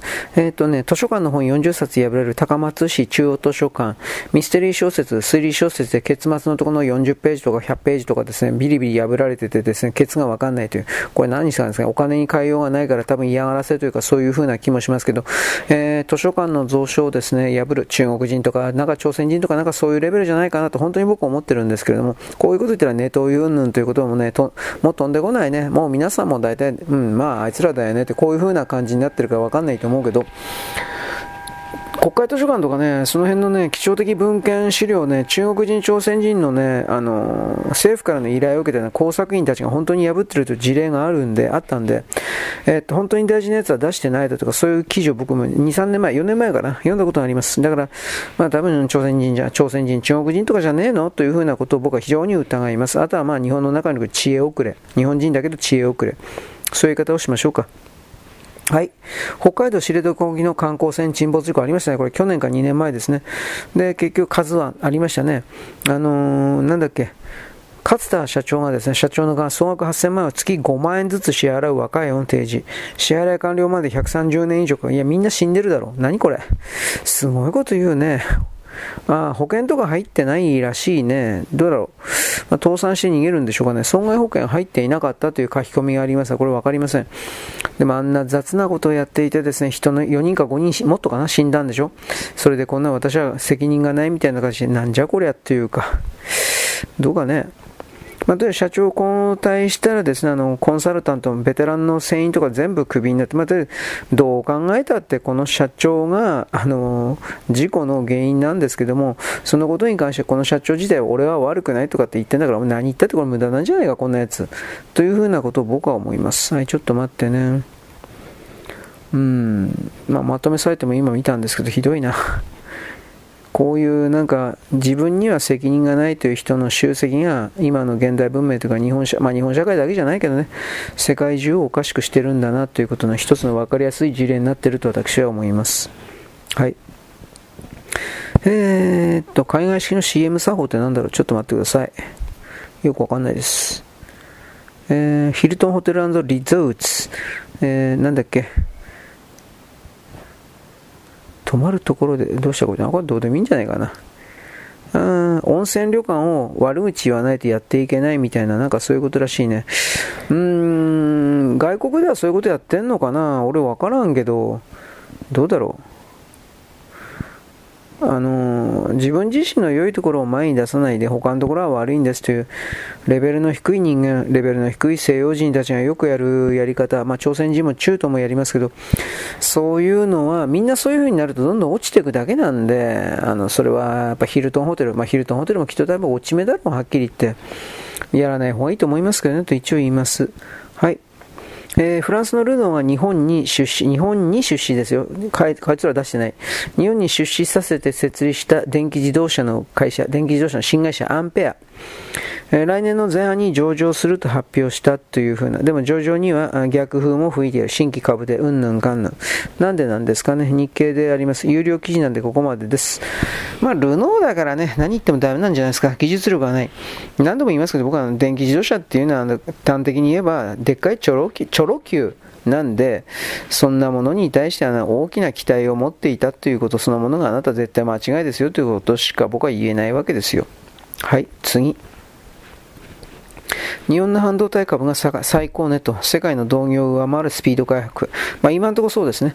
中国がこれから猛追して追い上げるので、これまだどうなっていくか分かりませんが、あの半導体の製造機械を自分のところでですね、改造して、ぶどまりは悪いけれども、本当に今14か17メーターの回路幅を量産できているのかどうかちょっと本当かどうかわかんないし、この間出たあのファーウェイの新しいスマホは10、10、10ナノメートルのですね、それだっていうふうに言ってるけど、何でもわかんないですね。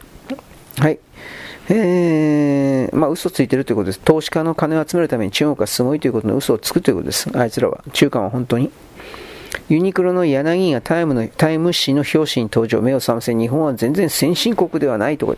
この人一体何言ってんのかなうん、まあ、とりあえずあの、この人はグローバリズム的な形で日本をアメリカ的な資本家が好き勝手やれるような国にすれば自分だけが儲かるからそうしろと言ってる。昔からこれ、この人言い方変えないからね。ただそれだけのことであって、そういうシステムだと思えばいいんじゃないかな。あの支持するとか支持しないはあなたの勝手だから僕はどうでもいいけど人間的にはこの人は相当最低な人だなと普通に思ってるので、うん。まあ、共同富裕とか言ってですね、えー、なんだろうね、中国みたいなとこ行けばいいんじゃないですか。うん。この人もろくな死に方しねえだろうとは普通に思うけど、まあ、これは僕の貧乏人のクズのやっかみだろうと自分でも分かっております。はい。ようわからんけど、ボージョレ・ヌーボーを売ったんだ、売ってるんだって、積み立ての赤い果実をそのまま口に頬張ったらどうのこうの。まあ、どうでもいいんじゃないかな。酒飲まねえからどうでもいいや。こんなもん積み立てだからまずいに決まってんじゃん。頭おかしいんじゃねえのということも思います。えー、っとですね、これは何？サッカーですか？深夜、ダブルワールドカップアジア二次予選、サウジアラビア、シリア日本戦。えー、日本国内でのテレビ生中継の目処が立ってない。いや、金ものすごい取られてるんだって。いや、別に流さなくたっていいだろ、こんなもん。と思うけどね。日本の深夜帯なのに法外な放映権料を要求されて、日本のテレビ局では飲めないとんでもない金額であると。えー、サポートする形で構想してきた状況は残念。いいじゃん、別に。法外な請求だからその払う必要ないよ。サッカーにそこまでですね、あの、投資す、まあ投資ですね、これも。投資するだけの価値ないよ。金額によりきりですよ。本当の話で。下手に言われるとね、次から本当にどんどんどんどんぼってくるんで、ぼったくりなんです、そんなもん。こんなもんな、権利だけですね、出せ、もっと金払え。こんなもんほっとけよ、あんなもん。僕たちは知らない、少ない、興味がないということ。はい、次、デザインフェイス販売、あ、これしつこくやってますね。マフィン、お菓子3000個が回収対象で、重篤な健康被害どうの、こうの。まあ、とりあえず、食品衛生法違反の恐れ、恐れじゃなくて、この動画がたって、ね、一部商品に糸を引いて納豆のような匂いがするどうのこうの。これは、だから、逮捕するべきなんじゃないですかね。作った人というか、お店というか。あとは、それ3000個もあるうんぬんかんぬん。これまあ多分全部捨てたんだろうけど、それ以前にこのマフィンというか、このお店のお菓子がまずくて食えたもんじゃないっていう風な口コミ評判のツイートですか山ほど出てるんですけど、これが工作でないんだったらそもそも、その、実力があるから呼ばれたとかそういうんじゃなくて、お仲間だから、なんだろうね、お仲間だからそういうのを採用してやったというか、なんかそういう動き見えますね、現実の問題として。はい、えー、っとですね。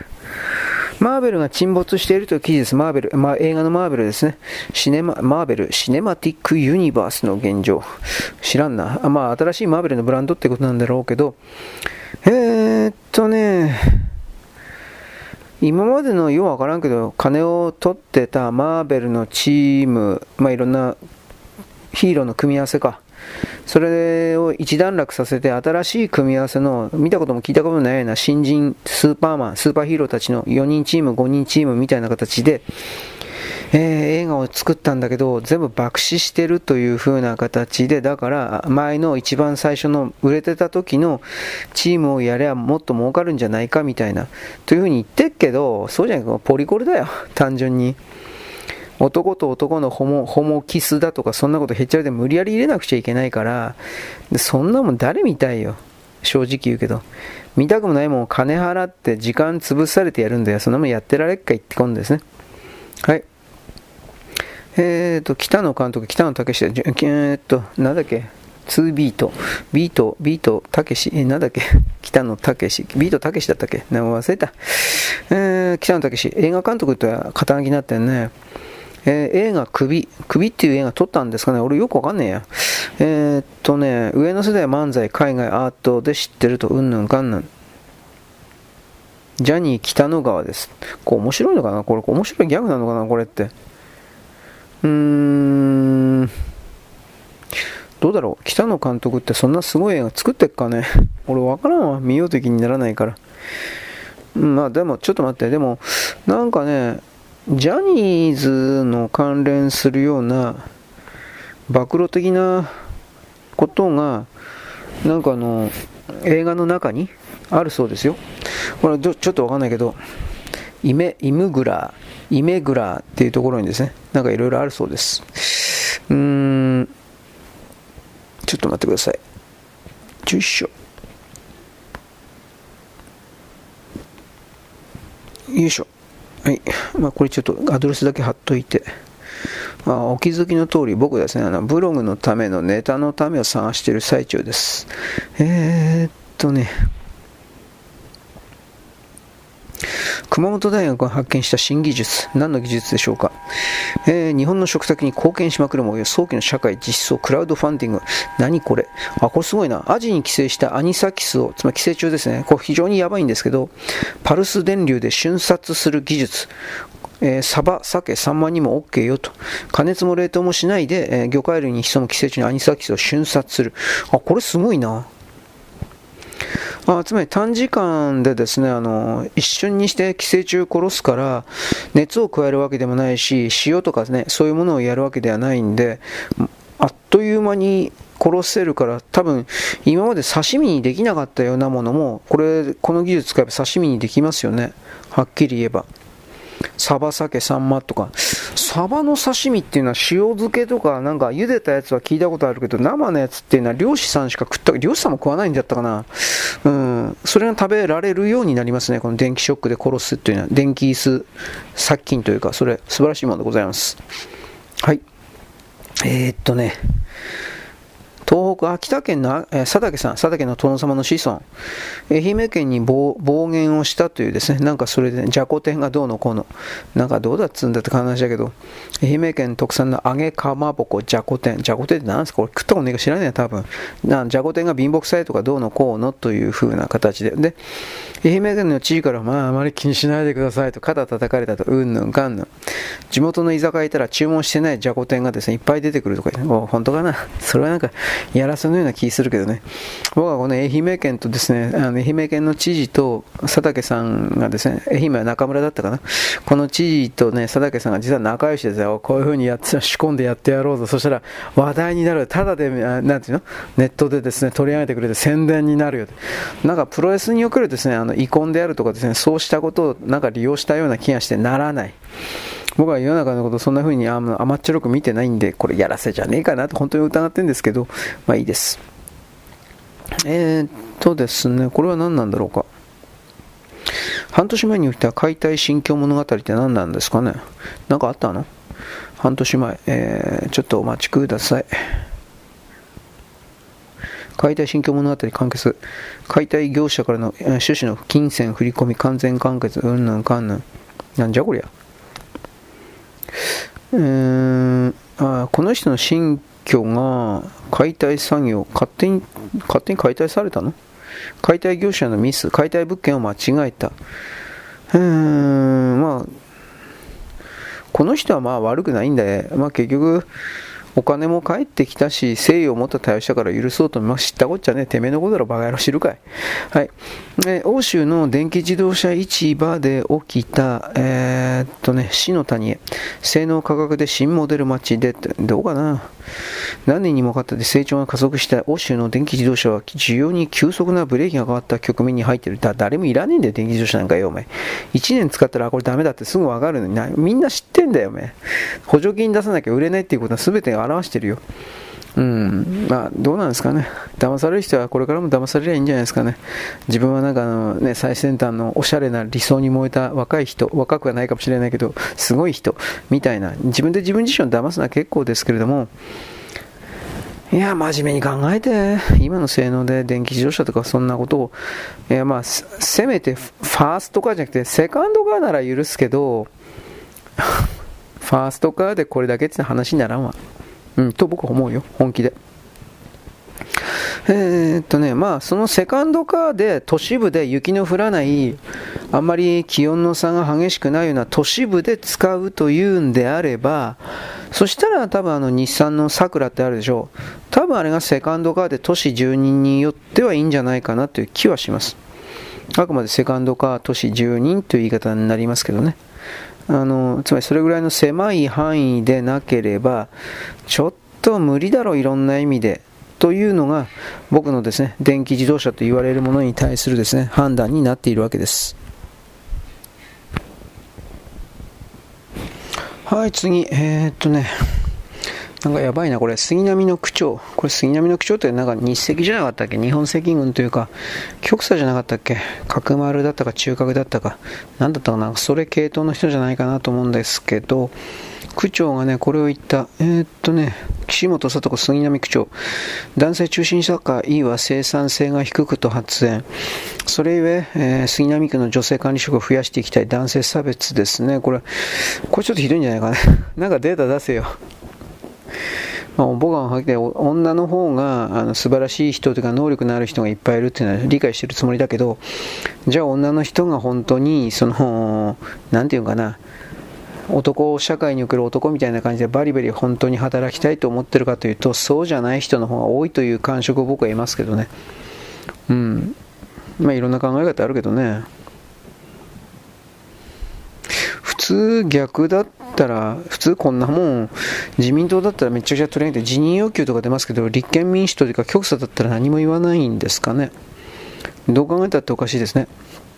はい、えー、政府、悪質なホストクラブ対策、高額な売上金規制も検討、どうした、こうした、うん、どうなんですかね、こんな女助ける必要あるのかね、なんかもっと違うことをやればいいんじゃないかなと思うんだけどね、はい、立憲民主党はどうのこうの、うん、売掛金ってこれつけのことだろ？これ話が。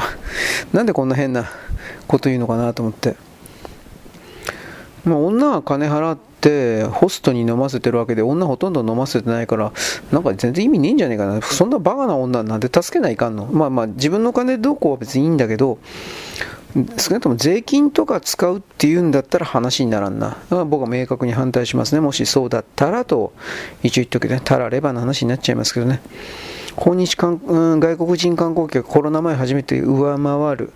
でも日本に来ての一番一、一番目が韓国で二番目が中国とかって言ってるけどソースがこれ韓国の韓国のニュースだからこれ多分嘘だな多分嘘だなあいつらは今、日本と韓国はもう切っても切れない大事なあ関係ですみたいな、日本の経済は韓国が支えてるんだあ支えてるんだみたいな、めっちゃくちゃ嘘流してるから、これは多分嘘だろうな。はい。あどっちにしたって、なんだろうこいつら本当に。うん。米中首脳会談、関係図れるかどうのこうの。まあ、この辺見てもしょうがないな。今日以降も習主席を独裁者と呼びますか？と記者が尋ねる。ほら、彼はそうだ、浜口と全く異なる、なんたらかんたら。まあ、彼は独裁者だとバイデン大統領、今やそうだけどね。この人も人形でしかないし、どうかね、これは。その時言ったことが後に、きちんと政策として法律として反映されている米国かって言ったら全然そんなことない。ざる法ばっか作ってっからねこの人が何かを言ったからといってアメリカ全体の方向が大きく変わるだとかなんとか全然読めないからね今のアメリカ。はっきりしてないというかぬえというかそういうことを感じるのでまあなんか昔のアメリカと本当に違うなと思って。言ってることとやってることがなんかはっきりしてねなんかフラフラしてるっていうのはそれでは一応腐っても帝国なのにねなんてことは思うけどね。うん。うんうん歳費改正案。なんだっけ、えー、参議院議員は3年間歳費は月7万7000自主返納。ほとんどの立憲民主共産の参議院議員は返さずにやり過ごした。どうのこうの。あれはあくまで自主返納。そもそも反対してまあだこいつら金のことしか考えてないよ。だからはっきり言って。なんでそんな当たり前のこと言わねえのかなといつも思うはい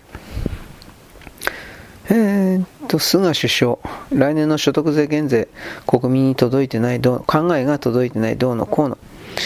えー、で、自らに近い小泉環境大臣について、えー、将来的には総理大臣を務める資質があるという見方を示しまないない。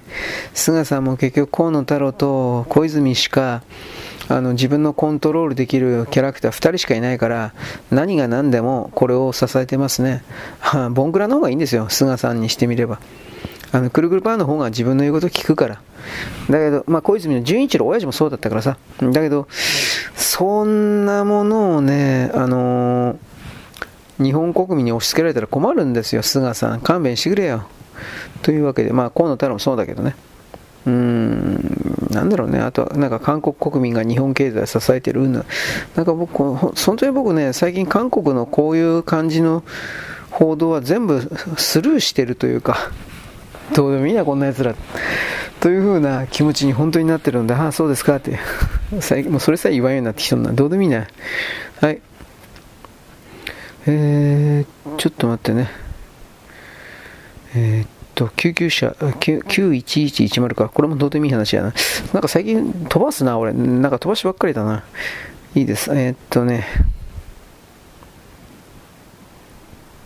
台湾有事に備えて内閣参事官が今、熊本県かな、まずまず熊本県に、えー、あ佐賀県か、佐賀県、あと熊本県も確かなんかそれ言ってたような気するけど、大体台湾人、沖縄県の先島諸島、沖縄本島を含めて、大体12万人が、えー、っと避難するので、まず佐賀県、ちょっと前はな、これ熊本もなんかちょっと呼んだような気するけどね、熊本県にもという。で、今なんか、えー、っとね、ホテルみたいなもんを改造してんのかなもし緊急にそういう状態があっても一時的にたくさんの人々を受け入れることのできるような施設ですか？ホテルとかじゃなかったかな？なんかそれを買い、なんかあの、作ってるとか、建設してるとかなんかの記事があったんだけど、この辺はどうなんですかね？まあ、台湾侵攻の時は中国必ずやりますよ。先島諸島を含める。石垣島を含める全部やりますよ。そうしないと、そこを中国の拠点として押さえておかないと、ね、あのー、逆にすぐ取り返されちゃうから、絶対にやりますよ。ただし僕さっきも言ったけど、えー、っと、1月の総統選挙において、国民党が相当取るような可能性が本当に出てきたので、そうなると、うん、事態は一気に変わるんじゃないかなと思う。うん。どうかね。狩猟免許、殺到、応募殺到、若年層、女性増加。まあこれは北海道、さっき言ったね。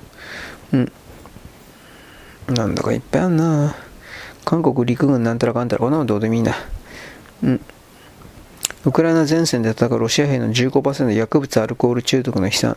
いや、でもこんな記事を取り上げる前に、ウクライナ兵が小隊、中隊、大隊レベルで逃げているということの方が、あのー、やばいんじゃないですかね。本当の話で。うん。ドゥェイン・ジョンソンが米国大統領選挙に向けて複数の政党から出馬を打診された。これ本当かな？これはちょっとうさんくせえな。えー、確か映画俳優ですね、これ、ドゥエイン・ジョンソン。出なかったっけ？沈黙のなんとかじゃなかったっけ？沈黙じゃないか。なんか、えー、っとね、アメリカにもバカ層いるからね。そういうものを抑えてるっていうことなのかな。うん。いや、でも本当かな嘘くさいな。はい。まあいいです。ちょっと待ってね。これ何？超人気。これ誰かわかんない。まあいいや。芸芸能情報は俺わかんねえや。はい。えー、っとね。多分大きな何かが動くとすればやっぱり1月の、あのー、台湾総統選挙からかな。これが本当にあのー、極左の人が言うように、うーん、国民党になってしまうと、そのまま本当に台湾は中国に飲み込まれていくかもしれない。こればっかり俺は何と言えないわ。本気の話で。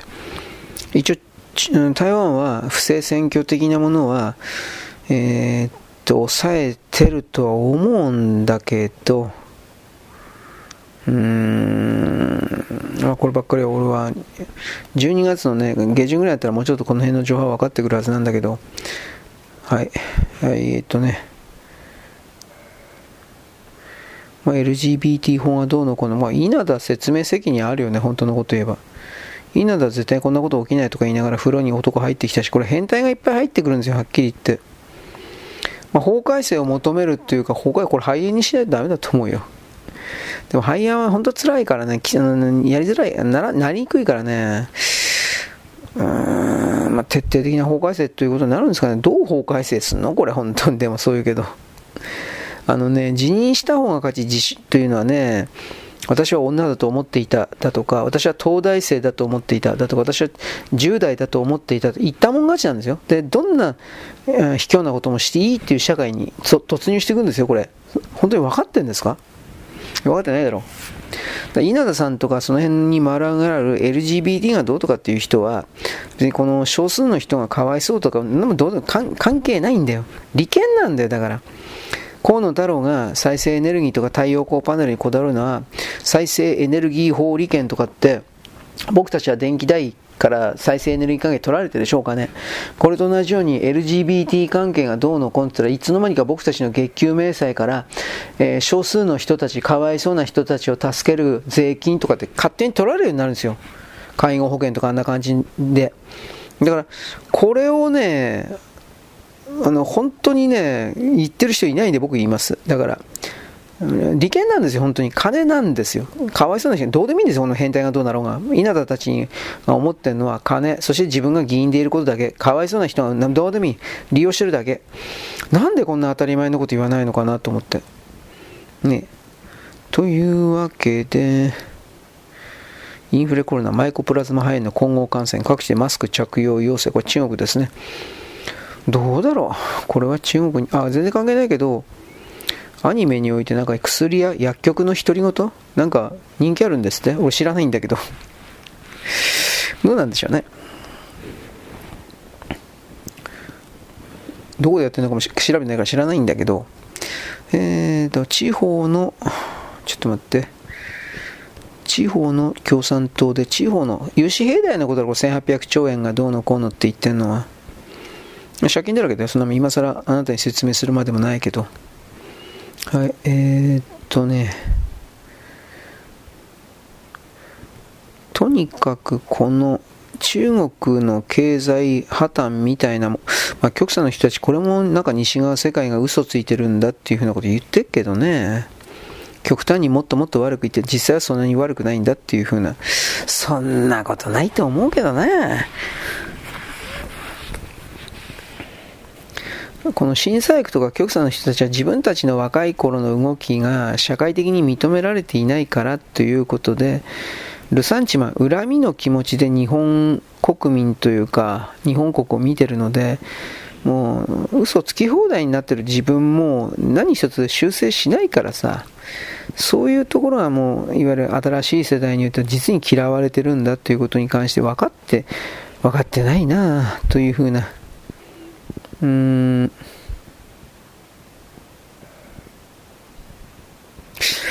どうだろうね、まあ、中国のバブルは延命措置やりすぎたからね、あの不良債権処理とかいまだにやってないからね、先延ばししてるばっかりの段階で、まあ、先延ばししてるからバブル崩壊の過程よりも時間かかってるけど、普通に株のバブルが崩壊して不動産バブルが崩壊するわけだから、だどう考えて金融破綻になるわけですよ、どう見たって。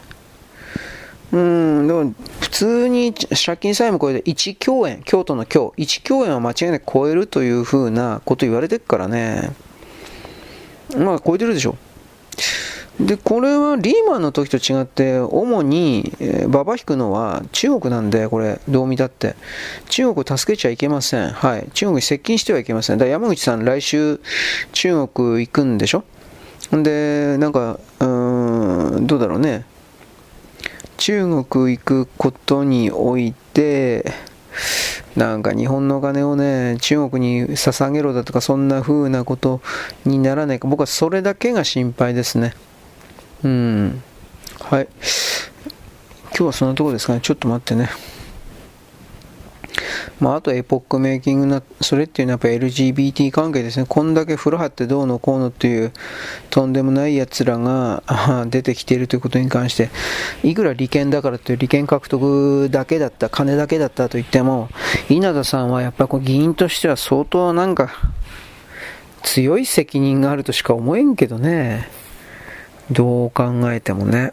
うーん。まあ、あとはキャピタルレポート。中国の監視社会を風刺したアニメ、香港人が共鳴。香港人共鳴しちゃって、香港もうダメじゃん。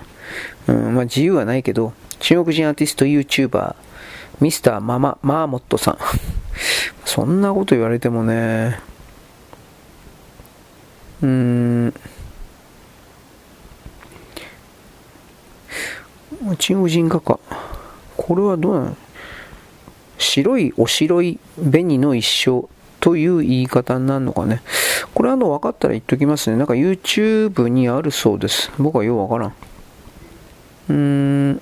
でも中国は全てによって管理してる、管理されてるっていうのは今更、うーん、説明されんでも分かってることだからね、社会信用システムがある以上は、あれに逆らってまともな生活を中国の中でできるわけがない。そういうことを踏まえて強い強い監視体制にあるのだということの理解も持ってる人少ないですね。未だに中国最高とか言ってるバカいるし。はい。というわけで、そういう、えー、変な人たちには近寄らない。自由性を求めるということはどういうことなのかということを真面目に考えるみたいな、そして実践するみたいなことを私は一方的にとりあえずのオチとするわけでございます。よろしく。ごきげんよう。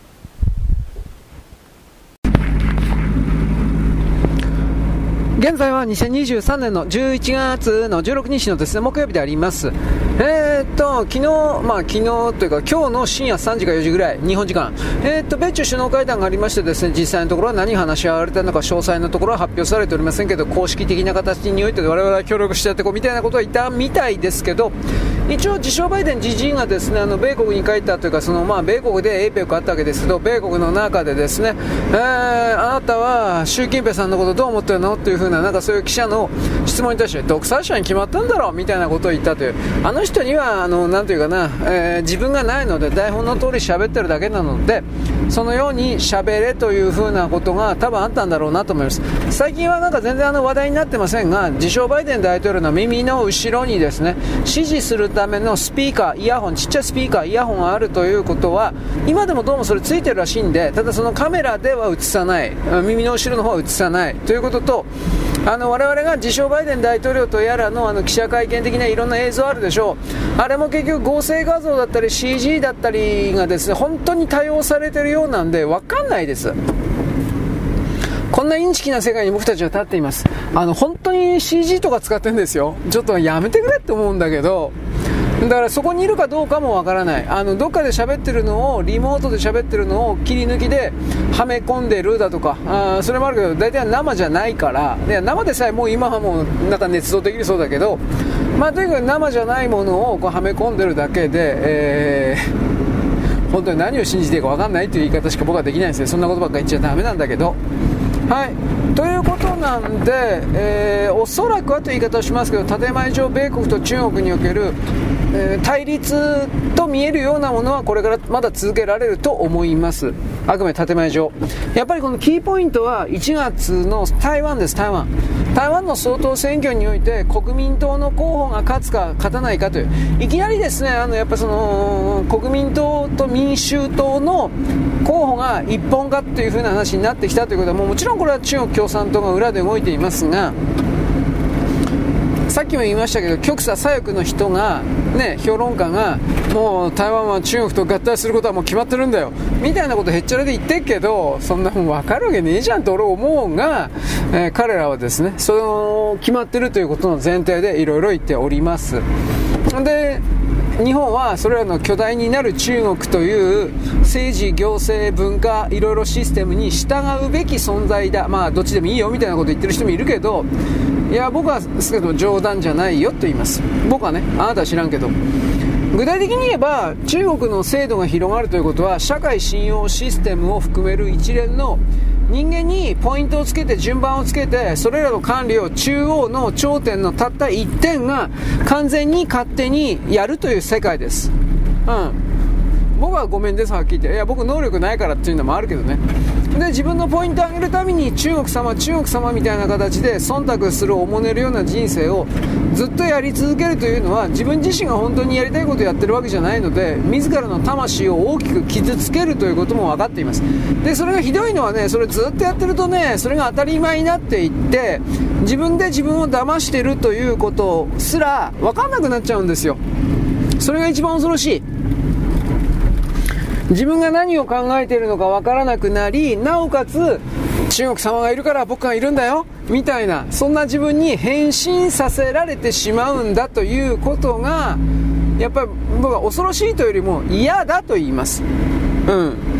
自分の全てのは基本的にはまあ全て伝ったところで大した問題ではないんだが自分の全てなるものは自分でやっぱりその把握しておきたい、うん、掴んでおきたいとかかっこいいこと言ったってどうせそれはなんできないんだけどでもそれを掴もうとし続けるような態度これをやっていくというのはどうあっても僕は大事なこと僕の中ではね大事なことだと思ってるのであなたは知らない。あなたはどうだということ俺には分からない、うん、何度も言うけどこういう配信とか含めていろんな文章とか含めてですねあのどんな偉い人の書いた文章でも動画でも何でもいいんだけどその人と一生会うことがないのになんでそういう人たちに忖度したり、ね、同調したり共感したり、うん、そうだと思うみたいなこんなことをやるのか僕にはわからない。それは一体何の意味あんの？っていうこと。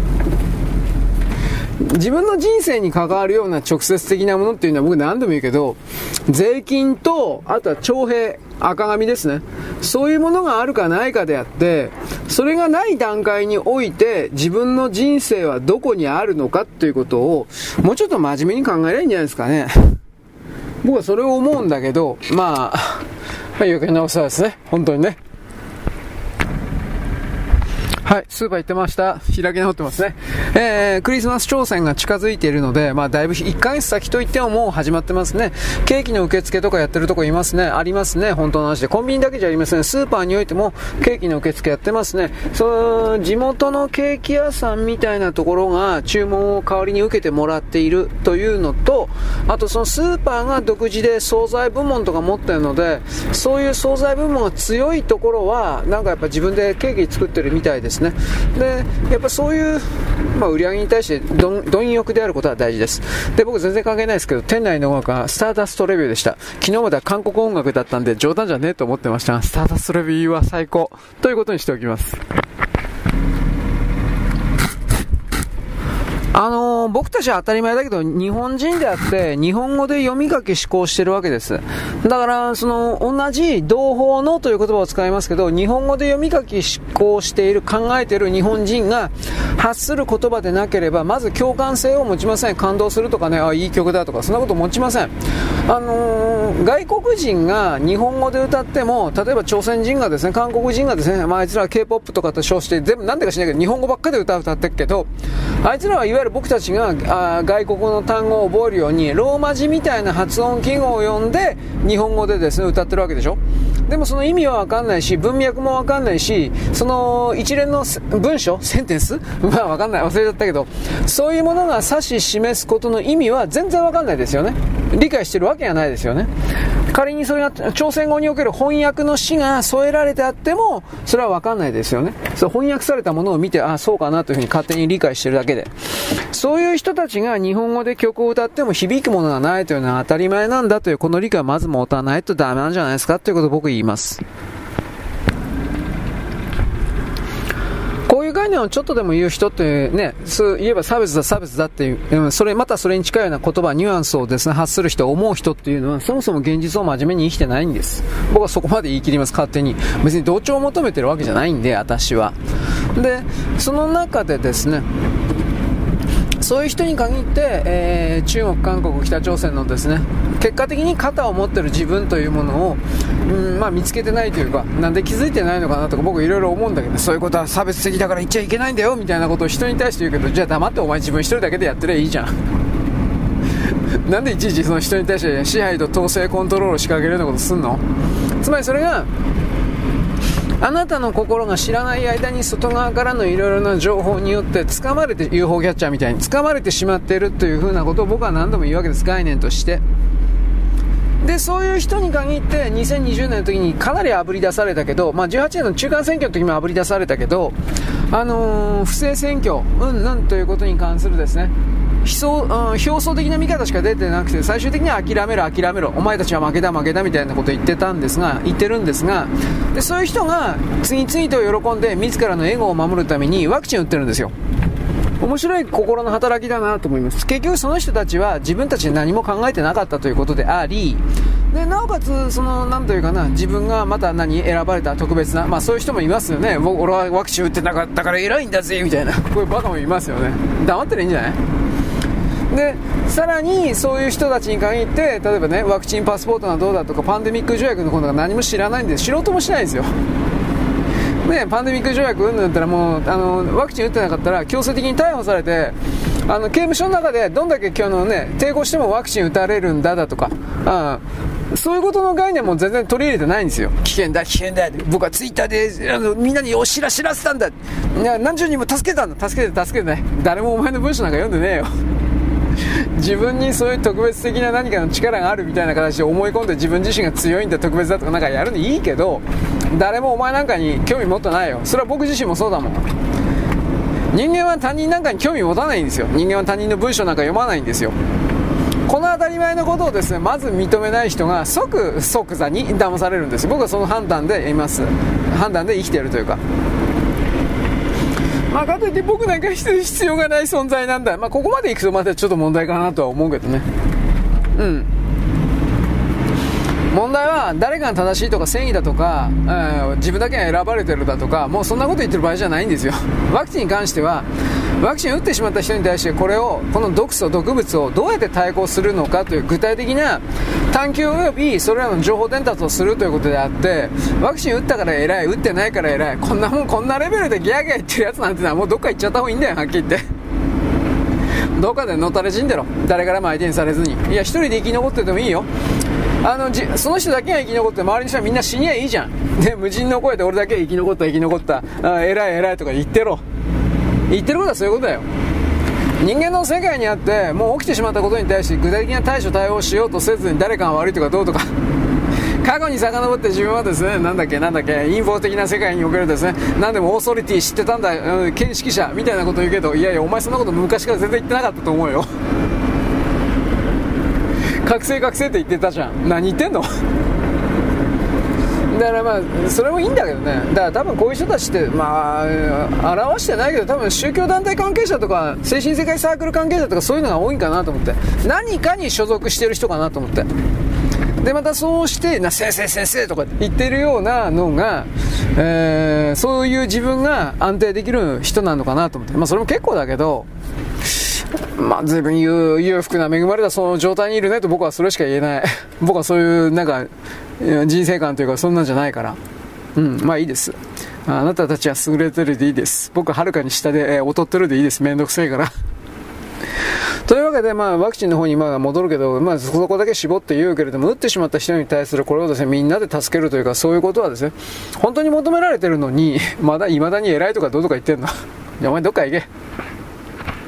と、まあ、僕はこれしか言いません。僕なんか何の力もないけどね、役にも立たんけどね。でもやっぱり言うんですよ。はい、よろしく。ごきげんよう。現在は2023年のですね、11月の16日の木曜日であります。えー、っと、一応建前上ですね、なんだっけ、えー、米中首脳会談がどうしたこうした、うまうまいこと言ったとかどうのこうの、中国の側においては権威主義的な、権威主義的な国なんでですね、もう大成功、中国のですね、習近平、習政権にですね、バイデン自称大統領の比例風刺したみたいな、なんかそういう風な論調がですね、劣っておりますけれども、まあそのね、あの、ただあって台本読んでるだけなんで、そんなもんわかるわけねえだろう。あの、お互い二人ともですね、自分の考えがあって、その場でアドリブ的な感じで何かを言うなんてことは100%ないんだから、首脳会談というのは。なんでその当たり前の本当のことを言わないのかなと。で、それがバレてないっていうふうに思ってるのはどういうことかなと思った。まあそういうシステムみんなバレてるから、あんまりその、こう、首脳会談が行われたらこうだこうだっていうふうな形における、何ですかね、えー、評論、えー、解説？あ、解説か。解説というのはやんない方がいいんじゃないですかね。まあそういうのを求めてるような、ちょっと待って、いわゆる B 層ですか？バビブベ B 層、バカ層。そういうのもいるかもしれない。俺はバカなんだけどさ、自分はバカだと理解してるつもりなんだけど、自分のこと頭いいと、賢いと思ってる人がいるってのはやっぱ問題なんだろうなというところまではわかるんだけど、しかしそれでもですね、うん、まあある意味そういうの捨ててっていいんじゃないかなと思うんだけどね、それ説明したってどうせ理解できないんだから、理解する気もないだろうし、えー、ちょっと待ってね。えー、っと、というわけで今僕はですね、えー、っと、PC におけるまとめられた文章をですね、編集するという作業をやって、今やっておりますけど、今からやるんだよ。はい。まあ、これがね、まあ時間かかるんだけど、まあこれも時間がかかるか。物を発信するってのは大変です。うん。あの、配信とかそれだけでいいんでしょうかいや、僕これで行動してるんで 正直言うけど、あの、まあね、人間誰でもね、お金のあるなし、時間のあるなしがあるんで、やっぱね、お金稼がないと僕死んじゃうんで それ以外のことはですね、その隙間というか、余力というか、えー、はみ出しの部分。まあ、それしかないですね。はみ出しさえないけどね。まあいいや、そんなこと言っても始まらないし、あの、お互いの生活は違うんでね、こればっかりはどうにもならんとこあります。うーん、まあ、そのね、何もしない人は何もしないんですよ。はっきり言うけど。うん。で、よこせとしか言わないんですよ。何もしない人は。で、何もしない人に限って何かやったみたいな感じにおいては自分は偉い特別だ、なんかすごいことやったみたいなこと言うけど、まあ人間なんか多感知れてるから、どうせ何もできてないんですよ。僕はそういうですね、冷めたという見方というかですね、えー、ちょっと待って、冷たい霊障的な、あだからそういう風なことも一応思ってるけど、あ、これ間違ったよ、俺。あちょっと待って。なんて、なんでこうなんの？はい、ちょっとお待ちください。よいしょ、これでいいんだろう。よいしょ。というわけで、今、ちょっと待ってね。ファイルナンバー間違えたんですよ。えい。あのー、ネットの中だけで見ればですね、なんだっけ。まあ、昨日の LGBT、なんか女トイレ、あ女風呂か。女風呂に変態が入っていたということの流れの他に今日はどっかのサービスエリアで、高速道路のサービスエリアで、女装した男が、えー、っと、女子トイレの中をうろうろとうろつき回っていたっていう風な報道が出てました。目的はおそらく、その、お物入れ、ゴミ箱になる生理用品を集めようと、気違いだな、そこまで行くと。集めようとしていたんじゃないかというなんか記事立てだったけど、これはあの、自分のことを女性だと思ってるような LGBT がどうとかではなく、ああ、単なる変態でしょ、これは。変質者でしょ。変態変質者でしょ。だから、それは、自分のことを女なんて思ってないですよ。女装趣味であり、ただの女装趣味なんですよ。チンチンは勃起するし、刺激与えたら射精するし、あの、女とやりたいと思ってるし、ただ趣味が女装なんですよ。こういう奴らが、だから、あの、私は女へおほほとかってやってるっていうことを、稲田とかは、分かってたと思うんだけど、それわざと言わなかった。だから本当あいつ汚いんだよ。だからはっきり言うけど。あの、単なる女装趣味でチンチン勃起して女とやりまくりたいというやつも、私は女よって言えば女になって免罪符というか犯罪やりたい放題になるということを、あいつは分かっていて黙ってたんだよ。どんな汚いやつなのっていうことなんだけど、うん、まあ汚いですよ。ね。本当に汚いんだけど、なんか、まあ、当時もそれはそういう人が言ってる、言ってた人いたんだけど、全部無視されたよね。だこの辺りがね、本当にね、ちょっと待ってね。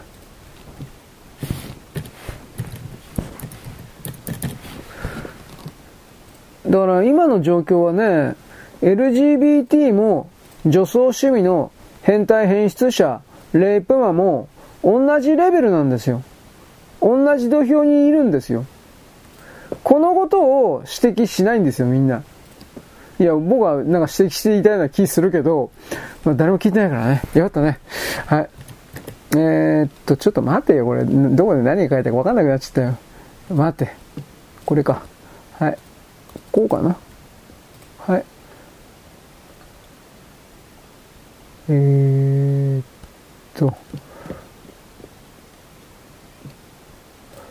お、なんか、なんかややこしい文章書いてますね。えー、っと、これでいいのかな？はい。え、え、お、よし、ちょっと待ってね。というわけで、今ここで、これでですね、なんだっけ、文章編集のことをやります。というわけで、LGBT がどうとかっていうのは単なる変態に、なんかね、変態に免罪符を与えるだけじゃんっていうふうに、オカマの人がですね、指摘していたんですよ。名前忘れちゃったけど。ただこのオカマの人はですね、偉いというか当たり前でやってて、ちゃんとチンコを取ってるんです。おっぱい手術して、チンコも取ってるんです。で、疑似的に、子宮とかバギ、あ、子宮は作らんか。疑似的にバギナは作ったのか。膣は作ったのか。膣形成はしたのか。なんかそういうですね、えー、まあ、おか、僕はおかまだとしか思ってないんだけど、はっきり言うけど。だけどまあ、そこまでやったんだから、それは、あの、少なくともえ、気合の入った LGBT がどうとか、っていうふうな言い方は一応します。まあ、少なくともその行動がね、きちんとそういう行動をとってるから、自分は女になりたいんだという強い思いのもとに行動をきちんと取ったわけですから、あの、このオカマに関しては、そんなに、あの、批判はしません。やるだけのことやってるからね。名前忘れちゃったよ。何ちゃってたかな。もう覚えてない。オカマに興味などない。まあこれオカマオカマってでもそうなんですよ。なんでかって言ったらね、あの遺伝子違うから生理がないでしょその時点で何言ったって正直言うけど、あの、女じゃないんですよ。僕の、ね、こう、あんたなんて冷たいんだ冷たいかな冷たくないと思うな。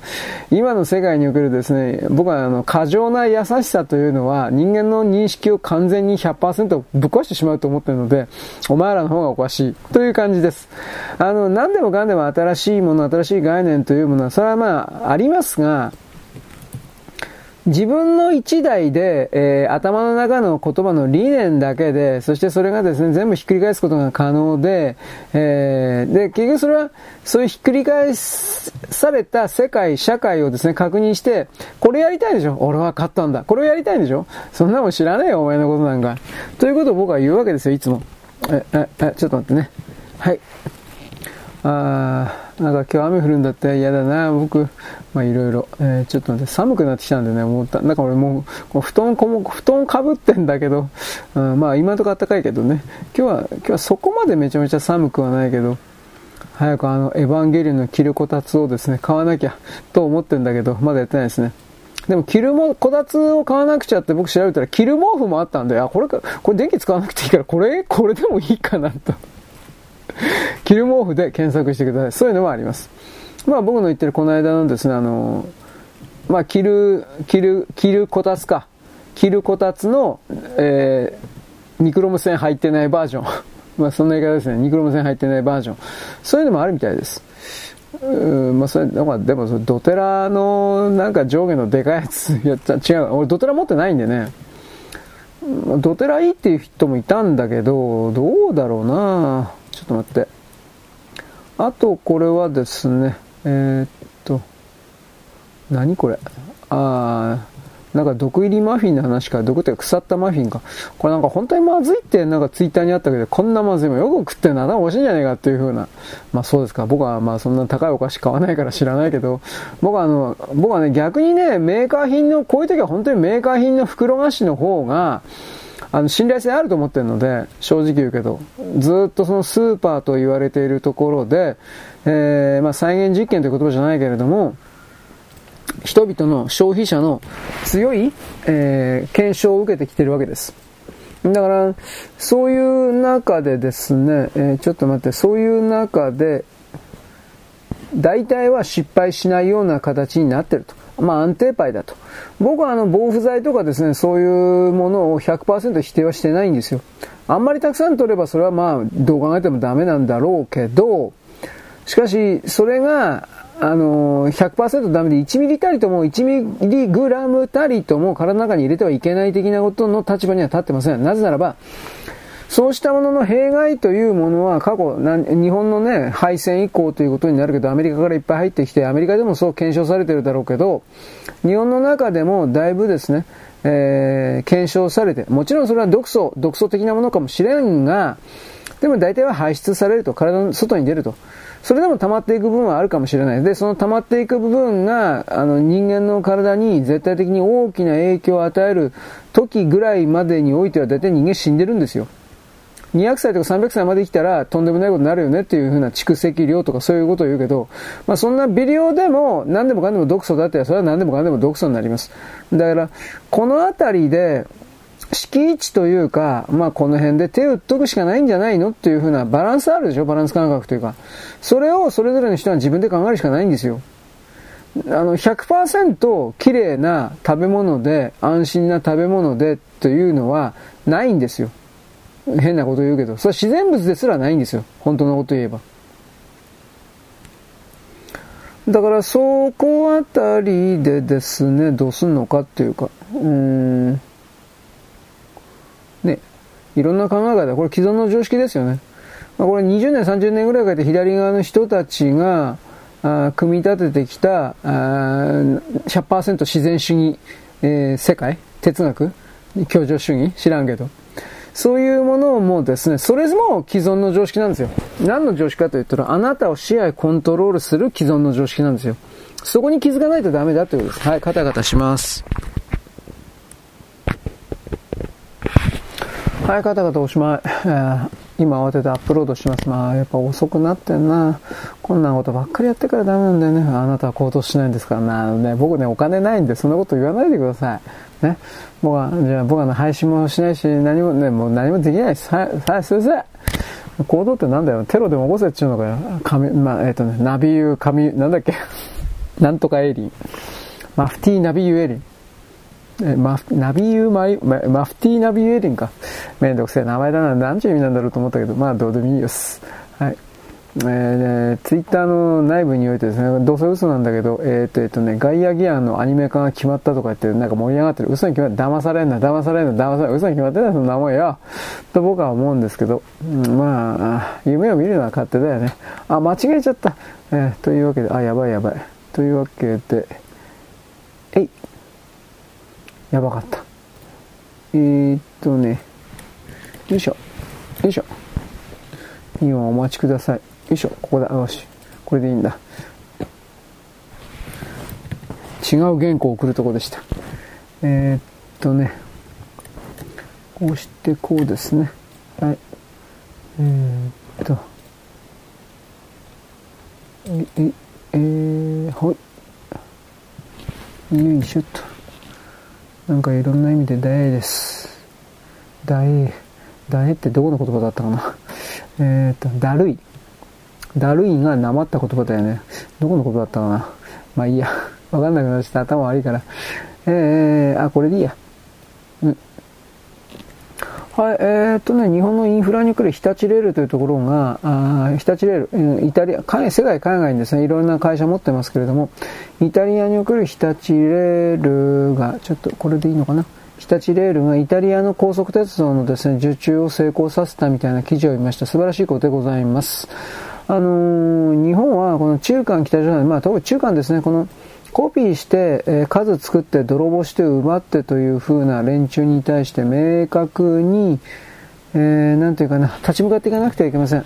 本当に。そうしなければ、あっという間に何もかもやられます。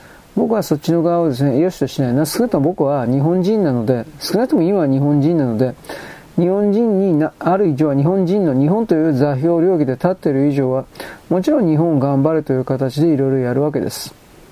はい、ちょっと待ってね。あ、しんどい。眠たい。もう、もう、もう、体ボロボロだよ、俺。はい。いや、体ボロボロだよという風に言ってですね、ど、どうですか？僕、僕、僕、泥、ぼ、なんだっけ、ボロボロですよ。どうですか？助けてあげて、金よこせ。いや、そんな言われ、いらんけど。なんかもうめんどくさい、この辺のギャング言うのも。なんかもうレベルの低い人たちにですね、あこれはこういう風にやってここ、ここで笑うんだよみたいな形の、そんなめんどくさいこと説明する 嫌だしな、もう。まあ、あまりにもレベルが低いので、えー、ちょ、ちょっと待ってね。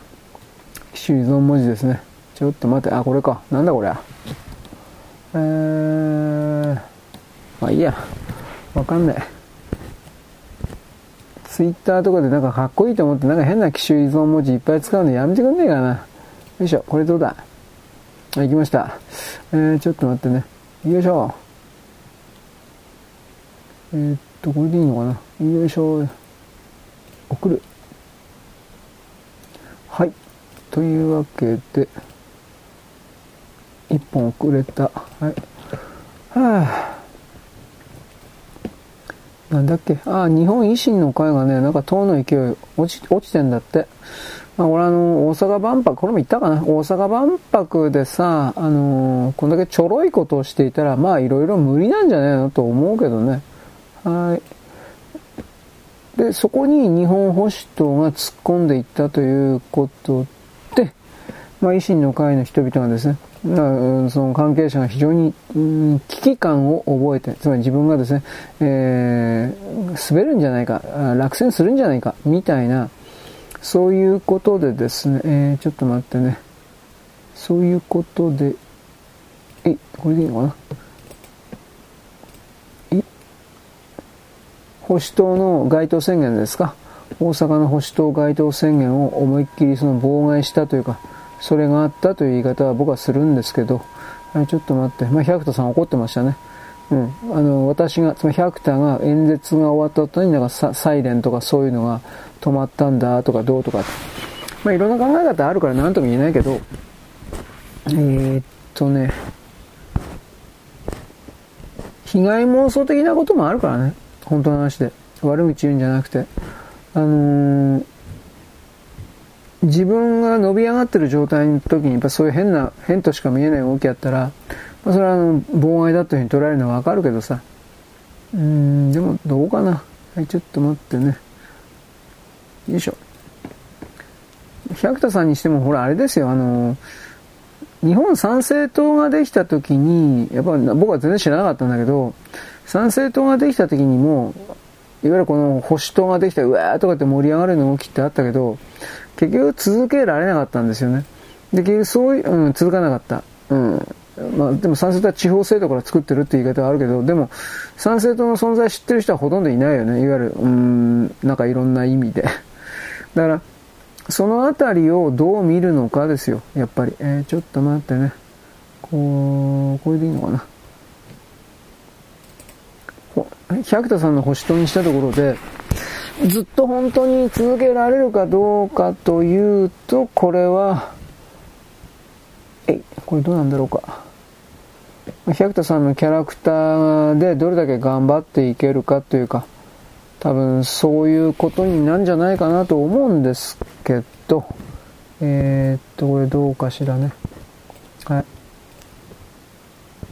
ということで、よいしょ。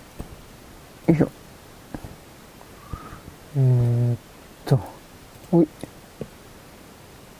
なんかもうめんどくせえな。いろんな意味でそれを思いました。今一生懸命頑張って、えー、っと、落としてるんですが、よいしょ。えー、っと、これ言ってないな。すいません、今、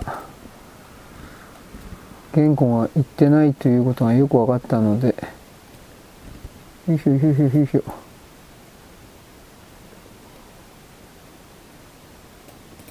よいしょ。ちょっと待って。おい。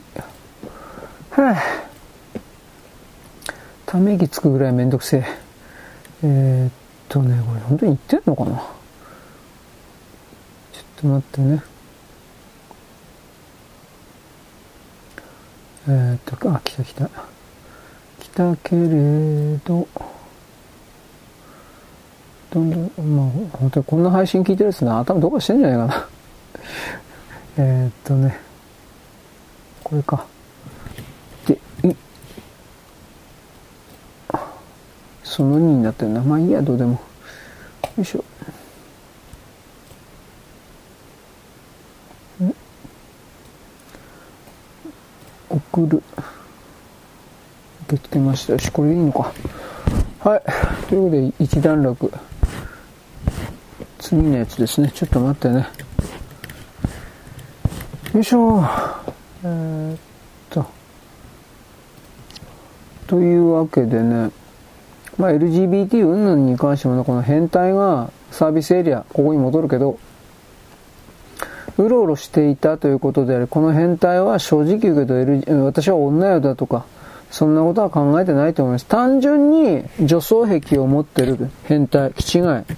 だけど、こういう奴らに、フリーハンド与えちゃったんですよ。この LGBT 理解法とかっていうのは。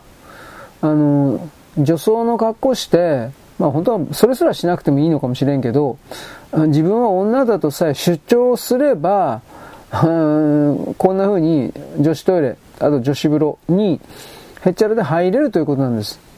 いや、本当に。で、今さっき言ったあの、どっかのホテルでの動きで不起訴になるから、間違いないこれから不起訴になると思うから、そうすると、模倣犯山ほど出ますよ、変態は、変質者は。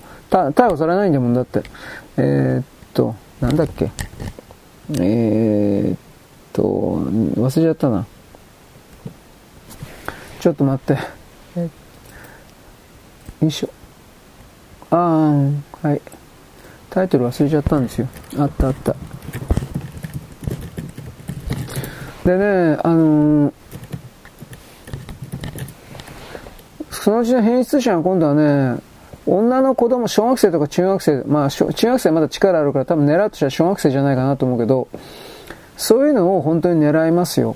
女装した、えー、自称、捕まった時に私は女よって言うだけであって、精神は全く男で、チンチンも当然勃起して、射精もできて、そしてあの、女と性行為することしか考えてないような変態。で、この場合に言うと小学生の女の子だとかそういうことに性行為を強要するようなことを本気で考えてる変態変質者。それが女のトイレでうろうろするというか、女風呂でうろうろするだとか、それ本当に出てきますよ。まだ目立ってないけど。で、その時に、で、具体的にそういう子供たちがレイプされる。という時に、レイプされても私たちは女よと、女同士でどうのこうのとかっていうのはもう間違だってアメリカでそれも起きてるんだもん、正直言うけど。えー、同じこと起きますよ。あれり、あれ、ちょっと待ってね。で、同じことが起きて、で、最後さ裁判所法廷何だったっけ？え、改造手術しないでもいいんだみたいなこと言ってるけど、次から次からこれが出てくるときにおいて、最高裁の判断そのものが全然間違ってったっていうことに関して、間違っててもこの、ね、この判断した判事たちは何の実刑も受けないんですよ。なんでこんな奴らの言うことに従わなくちゃいけないの？かこいつらは自分が偉いんだと、なんか何勘違いしてんの？自分の人生は自分しか代表できてないんですよ。なんでその法律とやらを、あの、まあ、法律に従って僕たち生きないかんか知らんけど、なんでその大多数に対して、何の、なんていうかな、えー、えー、リスクもなく勝手にそんなこと言えるわけ？僕その、この構造がはっきり嫌いなんですよ。後で大きな、例えばその、こいつらの裁判所関係の判定において、大きな犯罪が起きた場合においては、これは15人いたんだっけ？15人のこの裁判官というか、それを全部縛り首にするとか、なんかそういう処罰を同時にこいつらに貸しておかないと、設定をしておかないと、好き勝手に何でも判断するよ。そんなことは許されるわけないんだ。何かを主張する場合においては対価を支払え、代価を支払え、代金を支払え。人に対して何かを、あまたこれ目禁止言葉が、ちょっと待ってね、人に対して何かをでなければならないというのであれば、それに準じたような、誓いか、この場合誓いでもいいが、何かを誓え。何にもしてない。言葉で言って命令できる。そういう、俺はすげえ。というふうなことを、えー、っと、あった。というふうなことをですね、あの、当たり前だと思ってもらったら困るんですよ。ここは人間の世界であって、お前たちのような奴隷頭が大手を振って生きていてもらっては困るんだ。僕はその立場で言います。はっきり言って。えー、なんか止まってるし勘弁してよ。ああ、よかった。はい。これでどうかしら。ちょっとお待ちください。禁止ワードがいくつかあるんですよ。はい。で、今それに引っかかったみたいなんで。よいしょ。さあ、どうだ？言ったかな？あ言ったけど、今度は、文章量的にどうかな？ちょっと待ってね。えー、っと、あ、あったあった。これは何？えー、っとね。また、ちょっと待ってね。文章の量が多かったです。えー、塩湯。あ、これでいいのか。え。よいしょ。よいしょいと。えー、っと。よ、ほい。はあ、これ、機種依存文字のところで止まったんだな。なんかもう本当に勘弁してくれたな。融通の利かないシステムだなといろいろ思ってしまいましたと。ちょっと待てよ。へいへいへいへいこれでどうだ？コピーして、えー、っと、え？い、い、ったかな。ああ、時間ばかりが過ぎていく。勘弁してください。えー、っと、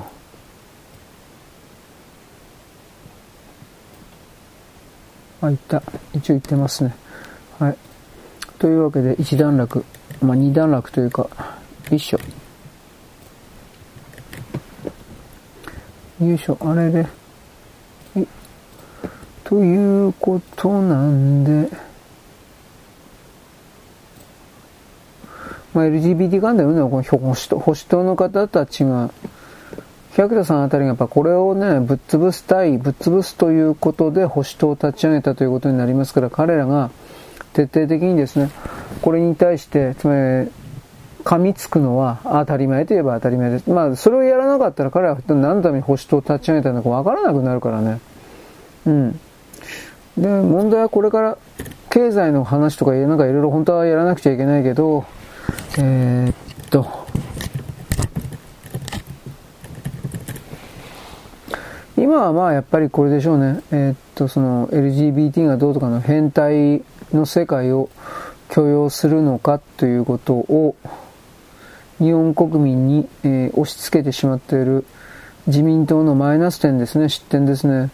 この辺りです。まあでも、例えば保守党がどうのこうのといったところで現実問題、彼らに政治をで、政治ができるかってはできないんですよ。ただ、その、自民党の中に来る、今、じゃあ、便宜上安倍派って言うけど、安倍派の人たちがですね、立ち上がるというか、前に出るような形におけるきっかけには一応なるんですよ。岸田さんにやらせていたからこんな風になったんだ、みたいな形においての、えー、牽制という言葉を使いましょうか。えっ、ー、と、なんだっけ。えっ、と、あ、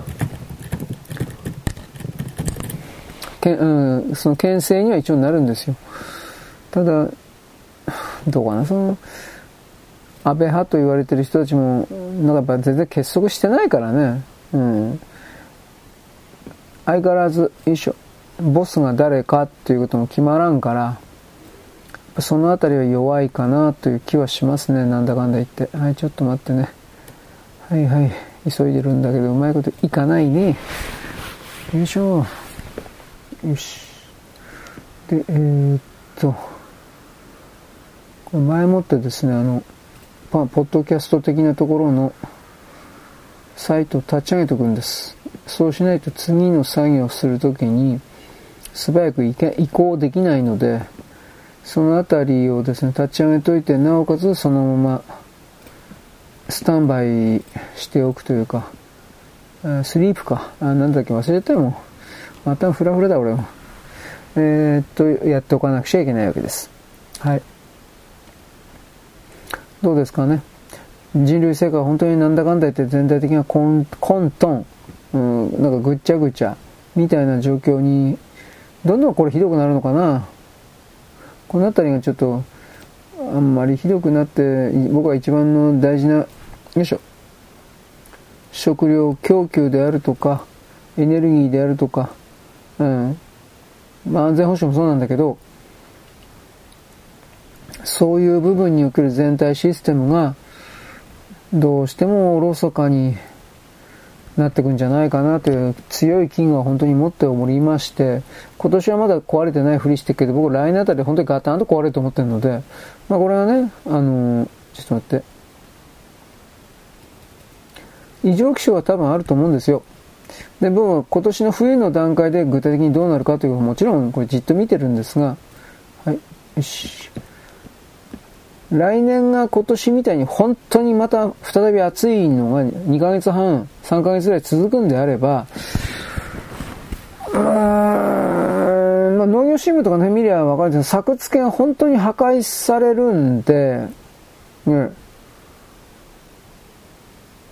今年の夏の不作でね、去年の分の米の備蓄とか結構出してるんですよ。まだ一応余裕あるけど、来年もう一回でも不作が来たら、そいつもなくなっちゃうんじゃないかな。あの、今、日本人あまり米食べないとか言っても、飼料用に、つまりあの、豚、牛とかにまず出してるし、もう一つは、食べないとか言いながらですね、あの、コンビニとかに出すような、あの何かはですね、なんだかで出してるんですよ。あ米とかはね、おにぎりとかっていうことなんですけど。んで、うん、どうだろうな、日本にそこまで思いっきり異常気象的なことが起きてた場合においては、日本の食材、食料材料を、うん、作っている、うん、ちょっと待って、ここでいいのかな？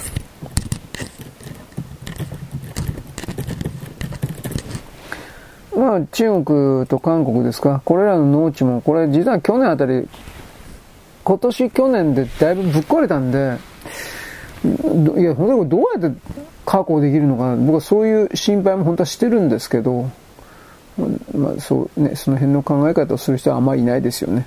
はい、ちょっと待ってね。はい、ということで、これうまいこと言ってんのかな投稿されてるんでしょうか記事が公開されましたって出ましたね。はい。はあ、眠たい。今日なんか寝不足なのかなちょっとやったな。はい、ということでですね、優しい人が増えた。でも僕はこの言葉を、うん、そういう見え方をしている人に言います。賢い人が増えたという言葉だったら僕はまだ救いようがあるなという言い方をするんですが、えー、っと、以前からこの傾向は強かったけれども、この言葉はあんまり出したくはないけれども、善良なる奴隷が増えたのかなと思います。善良。えー、善悪の善に良い。そして、えー、良というのは良ですね。良、えー、良いですね。で、奴隷世界は言わなくてもいいと思います。結局、自分で物を考えてないだけなんですよ。僕にはそのようにしか見えないんで、うん、そういう人々がたくさん増えている状態というものが、本当にその、なんだろうな、幸せな世界な、社会なんかなとか、それを僕考えるんだけどね、本当のこと言っちゃえば。でも、ね、まあ、それ、ね、伝わんないからね、難しいけど。はい。まあ、そのあたりでいいでしょうか。三木克彦。バカ野郎とかってなんか言ってるけど、まあ、それ、それ、そういう風にしといてください。あの、あの曲もなかなかすげえインパクト強いなと個人的には思いました。はい。よろしく。ごきげんよう。現在は2023年の11月の16日のですね、木曜日であります。えーとですね、伊豆、伊豆半島ですか、伊豆諸島ですか、まあ静岡のあっちの方でしたっけ、もうちょっと、まあ太平洋側、海側、暖かい、暖かいですね、海流が流れているところなんですが、ここはですね、もう静岡沖でよかったかな、もうものすごい中の海の魚が、あの、住んでるのが変わったそうです。それはですね、例えば沖縄なんかに住んでるような、ものすごい暖かいところに住んでるようなお魚さんがですね、今まで見たこともないのに、これがもう、えー、いる。そして定住している。一時的にいるんじゃなくて、も2年ぐらい？2年か3年は分かんないけど、まあ、2、3年ぐらいのレベルで、今まで全くいなかったのに、これが増えてきて、定住している、おふやふやふやとか泳いでる、群れを、群れをなして。で、そういうですね、現地のダイバーさんたちのですね、いろいろな報告。魚のですね、生態層がだいぶ変わったそうです。魚がいなくなったというわけではないんだけれども、暖かいところに住んでる魚がですね、入っていって、冷たいところにいる魚が、まあ、どっか他のところ行っちゃったんでしょうね。で、それ例えばほら、北海道においてですね、今まで全く取れなかったようなサバであるとか、あとフグだったかな、なんかいろいろ書いてあって、フグだったかな、なんだったかな。あいや、イカ釣り、イカ専門のですね、港がですね、イカ全然取れない、うわこうやったよと思ったら、サバがものすごい取れて、いやいや、これからサバでいいよ、というふうな、まあまあ、食ってきりゃいいから、それはそれでもいいんだけど、うん。あ北海道だからね、イカのね、スルメイカっていうか、なんかそういうのいっぱいあるんですよね、確かね。うん、いくつか前食べたことあります。えー、北海道のスルメイカ焼いたら美味しいんですよね。僕お酒飲まないけど、あれ美味しいなと思ったまあ置いといて、あの、だからそういう風な形でですね、海の深層海流を含める、中層海流を含めるですね、いろいろが変わっている。まあだけど、暖流とか寒流とかのそんなものすごい大きなもの、黒潮っていうやつですね。そんな大きなものがさすがに変わってるという言い方はしないから、多分どどうなんですかね、僕は海の、え、真ん中辺の流れてる流れとか、そこの方を流れてる流れとか具体的なね、川みたいな、それ、一応マップあるそうですけど、あれやっぱ変わるんだって、基本的には。基本的には、あのー、なんていうかな、外の温度に影響されるのかしら、なんかちょこちょっとずつ変わるんだって、ものすごく変わるだとか、そこまで言わないけど、でも変わってくんだって。でも何年かしたらまた元に戻っていったりだとか、なんかいろいろあるそうで、まあ、正直そこまで本当によくわかんないんだけど、その中で伊豆沖において、その本当に沖縄に住むようなお魚さんがいるような、それがですね、あるということ。つまり人間の住んでる自然環境も変わってきてるんだということを僕はちらりと言いたかったわけです。はい、で、そこからなんですね、熊、熊、熊。熊はですね、えっと、冬眠に入るのは12月の10日ぐらい過ぎかな。今もう餌がないからもっと、もうちょっと明日になる、後になるかもしれないけれども、熊がですね、冬眠に入る前にもう飯食わないと死ぬんで、で、えー、この今のまたどうなんですかね、と熊って飯食わん、飯食わなくて冬眠入ったら、その寝てる間に死ぬんかな？あの体あ本当に冗談だけ体力なかったら、皮下脂肪とかなかったら、そういうの知らんけど、俺。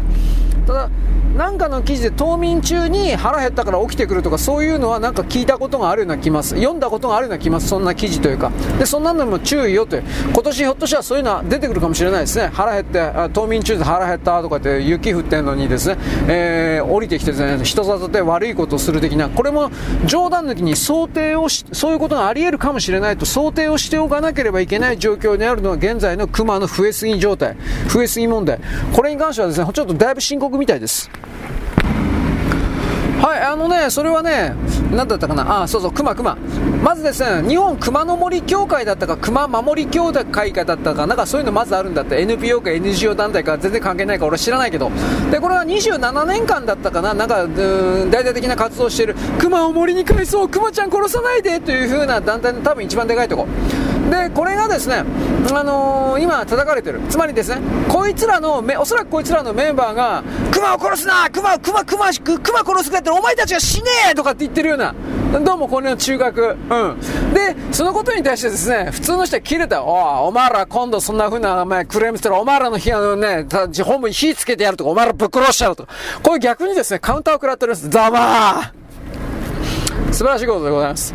素晴らしいことでございます。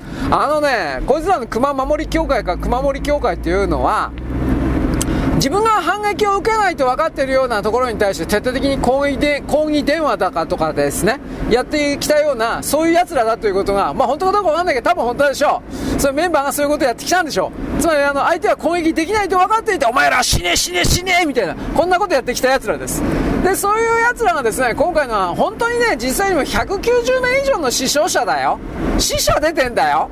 でもこいつは、ふわ、クマちゃんかわいそう、クマ返せとか。それ人間切れるよ。俺だって俺切れてるもん。こいつらを全部ぶっ殺さなくちゃだだだだダメだ。こんな感じになってるもん俺はっきり言って。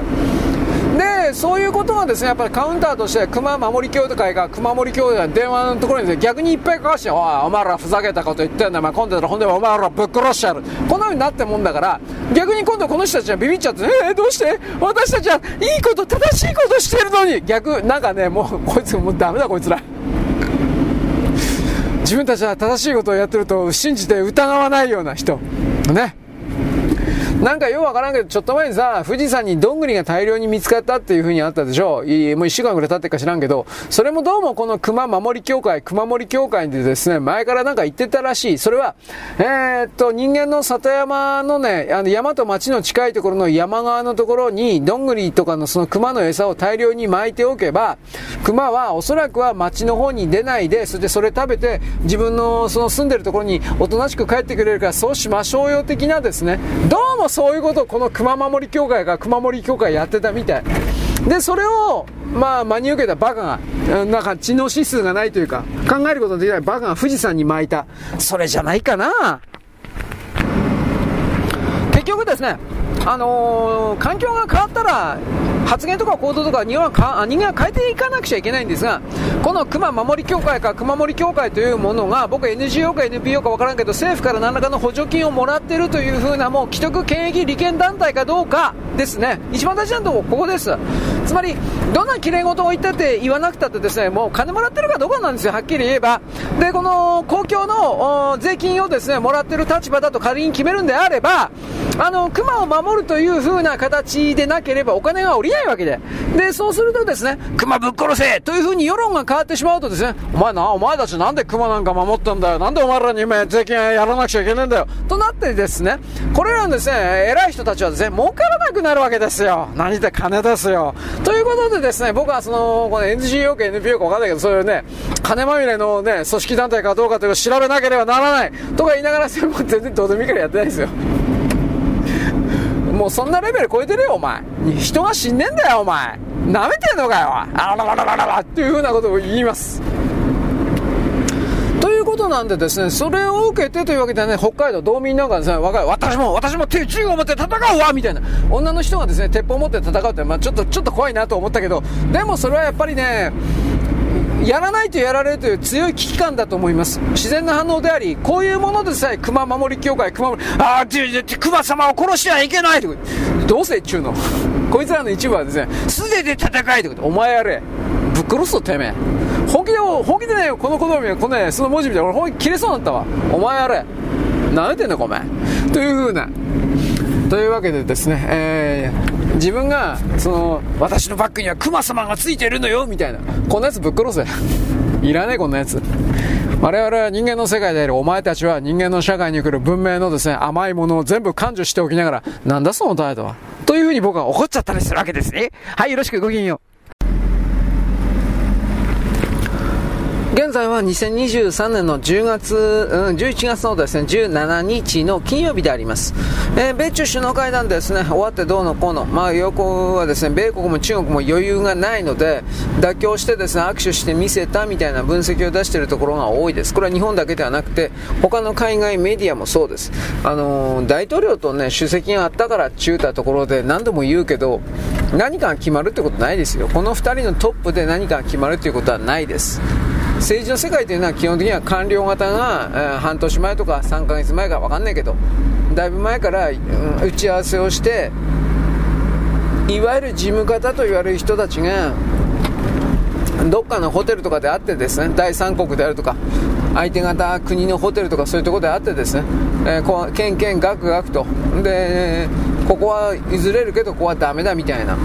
そうしたことのコミュニケ、文章のですね、調整をやって、で、あとは最後は、自称バイデン、そして、えー、習近平、これが読み上げるだけであって、この2人があってどうのこうのということは意味がないとは言わんけど、何かが大きく動くっていうことはないということを、いわゆる普通の僕たちの人々に伝えるべきなんですよ。なんでこんな当たり前のこと言わないのかなと思って。それは大いなる何か決まる的なそれは大いなるですね詐欺というかうーん怠惰な態度傲慢いろんな言葉はあるけれどもマスコミメディア的には人々に物を知らせる伝えるということで彼らは飯を食ってるはずなのにそういうことから考えるとだいぶその何というかな手抜かり傲慢な態度じゃないかなと僕は思います。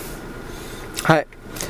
わけで、えー、お互いですね、時間を、時間稼いでるというか、なんかそんなイメージがありますね。中国はとにかくですね、台湾侵攻と半導体をですね、やると。で、でこの辺、今はもうこの辺。で、国内においては、いろんな金融機関がぶっ壊れたりとか、それをですね、あの、手を打つとか、これ手を打てないと僕思うんですよ。今のところね、とりあえず本当にお札を、彼らのお札を大量に印刷するみたいな、そういう方向で、なんか全体を考えてるので、まあ、無理じゃないの？そんな不良債権の先延ばししても傷口が広がるだけであってそういうこと分かってけど直せないのか分かってないのか。かつて中国の関係者は我々は日本のバブル崩壊を徹底的に研究したから絶対に二度と同じ過ちはしない。日本と同じ過ちはしないと言って日本と全く同じか日本よりもっとひどいことやってるよ。中国今。頭悪いの？まあ結局これはあの李克強さん僕は殺されたと思ってるけど李克強さん率いる共生団を徹底的に排除した結果本当の本当にマクロ経済における細かい処理をできる人がゼロなんじゃないかなと思う。今のチャイナセブンを含めるその配下の部下たちにという表現になるけど。いやーそしたら今までの延長線上でやるだけのことだから。不良不良債権処理したら必ずせ金融機関であるとかいろんな大企業を切り捨てざるを得ないけどこれらの大企業的なものが中国共産党の偉い人の持ち物であるわけですからこれはどう考えたってそんなねあのいわゆる民間ということになってるけど民間の銀行レベルで切れるわけないんですよスパッと。となるといやどうすんですかね。と僕は思いますよ。でもやっぱりメンツがあるから多分引き伸ばしだけやっていくのかもしれない。で僕はそれを本当にやるんだったら中国はあのー、完全に踏み倒しをね特性例踏み倒しをベースとして国家の方向性こいつをですね動かしてるというふうにはしか見えないです。今頻繁に中国の関係者が、まあ、以前にも増して中東地域におけるですね、まあ、サウジアラビアとかなんか含める湾岸諸国的なところに、えー、思いっきりですね接触している。建前上はハマスとイスラエルの関係の問題。ということになってますが、まあ、それは嘘でしょう。基本的にその石油のドル決済まあドル決済廃止はできないけどそれを人民元決済併用してくれや、えー、そいつを認めてくれというふうな。それの交渉工作をやってる深めてるという見方はできるんかなという言い方はします。あの今の時点でまだアメリカに余力がある時点でドル決済をやめてしまうとサウジアラビアそれやるとこれは本当に、あのー、アメリカは自称バイデンだろうが何だろうがあのー、サウジアラビアの政治体制を破壊する動きを必ずします。だからその辺りででもやんないかなバイデンだってちょ知らないけどね。で次の、えー、大統領選挙においてはこれまた嘘のですね、えー、報道だなと思ったんですがえー、っとねもしその三つどもえで選挙になるとすればトランプ30、えー、バイデン30、えー、で RKJ これは20そういう比率になるだろうと。で RKJ がロバート・ケネディ・ジュニアが思いっきりなんか支持率上がってるみたいな。でこれニューヨーク・タイムズとかこの辺の真っ赤な人たちが言ってるから正直信用ならない。でこの間言った通りバイデンがこのまま出るかどうかは分からんがうんまあマンチン上院議員とあとはニューサムこの辺。でマンチン上院議員はね多分ね多分としか言えないけど民主党の予備選の候補に外されたら多分あの RKG みたいに独自で出る可能性がある。どうも本当になんかそんな感じ。そうするとね 4, 4社になるんですよ。今言ったトランプ、バイデンそして RKJ の他にマンチン上院議員になるとマンチン上院議員は共和あ民主党の中のいわゆる中道右派穏健派をですね集めてる人っていう言い方をするから支持者においてもあのだいぶその彼にね票を入れるという形になるからバイデンが30なんか維持できるわけじゃないでもう一つ言えばマンチンさん出ると RKJ も食われると思う。あそんなすごい人だって俺思わんかったけどね、うん、すごい人だったんですよ。だから今の段階でそういうですね単純に30、30、20とかってものすごい荒っぽい数字出してることそのものが多分実際は全然違うんだと思う。もし、あのー、トランプ大統領は共和党の中で今64ポイントだから65ポイント、うん、それがいきなりね外の世界というか民主党支持者を含めるような選挙になると30ポイントしか取れない。これは俺ないと思う。だから今必死になってあの言葉の力だけで何としてもトランプ旋風というものを、えー、潰してしまおうみたいなこれがあるんですよ。これヒラリーの時もこんなことやったんですよ確かあいつら。で、えー、 October surprise でしたっけ？あいつを乗り越えてでヒラリーたちは全部自分たちが勝つと信じきってたんですよ。で蓋開けたら全部トランプだったという。人々はまあ黙ってる大,、えー、大多数。サイレントマジョリティなんの？マイノリティじゃないね。サイレントマジョリティがこれみんなトランプに入れていたということ。そしてあのー、なんだっけ？不正選挙もやってたけど簡単なやつだったからね、全部塗り替えられちゃったというか軍に抑えられてヒラリーたちはどうにもできなくなったんで敗北宣言出した。これはまあ言ったと思います。で今回は不正選挙やるけれどもおそらくドミニオン使えないからその昔ながらのなんか投票箱すり替えであるとかあとは有権者登録数をはるかに超えた嘘の投票ですかこれをやってえー、まあ、バイデンまたは民主党の候補を勝たせるというかお得意のパターンかなとは思います。だけれどもいやどうかな。まあ前にも言ったけどそれらをやっていたような労働組合の長の何人かはどうもこの3年間で2020年の選挙から23年の3年間で本当に逮捕されてグアンタナモに行ってるようだよというふうなことが明らかになってるんですが果たして以前と同じように金積まれてもこの左側の労働組合系の人たちが言うことを聞くかなどうかなと。ということは僕は一応思ってますよ。うん。まあいずれにしてもですね米国も中国も大体同じような感じでガタガタっと崩れていくだろうなということが伺えるわけです。でそのことに関して彼ら自身も分かってい分かってないかもしれないけどまあまあ分かっていても手が打ちようがないからしょうがないっていうそんな感じですよ。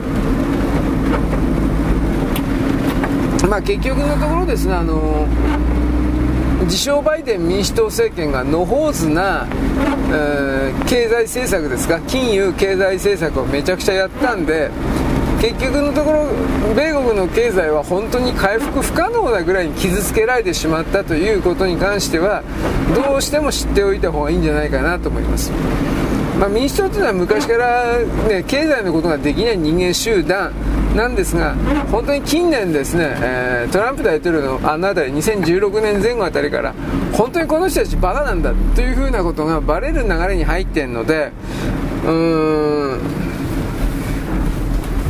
ん、いや、本当に、なんか全部落選させてきゃいいのになとか、僕そういうふうに思うんだけどさ、なかなかね、うまいこといかないよね。はい。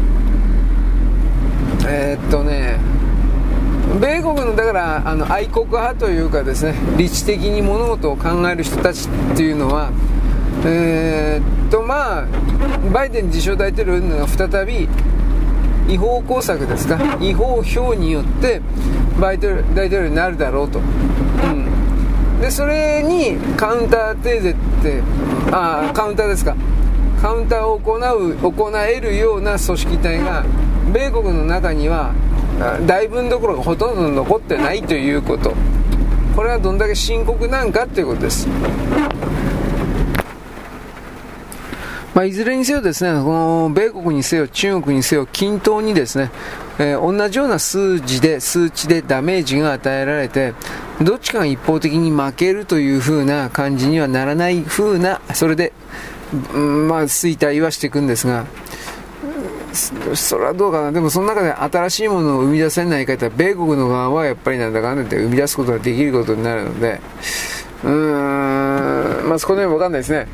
その国だとか、その人だとか集団を完全に決める重要な指標というものは、なんだかんだ言ってその何を生み出せるか何かを生み出せるか新製品作れるか、まあ、この新製品という考え方が一番いいよね。新製品とか新アプリですね。そういうものを持っているだけで使うだけで人々の生活が合理性が高められて便利になる。ということが明らかになった時に、えー、そうですね。あそういうほどの反対運動的なものは起きないかもしれないね。っていう、まあ、それを言うんだし。うーんどうだろうな。まだ日本では始めてないけどなんかサーバーサービス的なものをやるっていうでしょ、本当かどうか分かんないけどね。えー、っとあれは何だったかな。マイクロソフトネットワークのニュースだったか何かでねその音声配信の、機能を、えー、っとつけてある何だったかな。新しいブラウザになるのかな？なんかそういうもののですね発表してますよマイクロソフトは。うんだけどまだ一般には出回ってないというか人々は山奥僻地で有線にこだわらずに、えー、バンバンと衛生関係ですかそこからもらってるって人が増えてる。画面綺麗で見たいから。だけどその画面綺麗で見たいとか言いながらえー、っと白黒画面というわけでもないけどだいぶ色が変な薄い、ね、画面。でもあったけれども全体の見え方が非常に綺麗だったのが各種科学番組及び報道番組の一部という言い方をします。NHK に関しては。さすがですね、えー、東京芝浦研究所だったっけ？まあまあなんかそういうの。な違うな。ななんだったかな？まあいいや。そういうのはねうんやっぱり人には言っちゃいけないとかなんかいろいろきっとあるんだろうけどでもやっぱりそれは間違いなくあることなんですよ。日本人のやっぱダメなのは民間と軍用を分けて考えすぎなんですよ。そういう面倒くさいことをずっとやってから中間と言われているやつらに好き勝手やられてるというこれが全然止まんねえというか。これはでもねこの部分をなんとかしないと次の世代にね本当に日本を渡していけないです。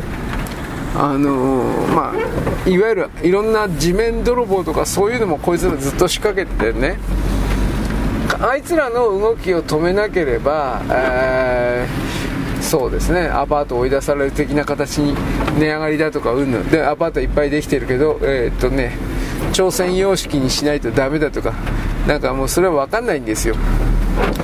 それぐらいまあ都内における中国人の比率は上がりすぎるぐらい上がってきたという言い方はできるでしょう。ただまあさとも演歌だからねなんだかんだで演歌はなんか復権しないかなとかいろんなことを思います。でもあれあの瀬戸のやつはあのせせえ？すいません眠たいからもう何考えてるか分かんなくなった。すいません一旦ここでちょっと休みます。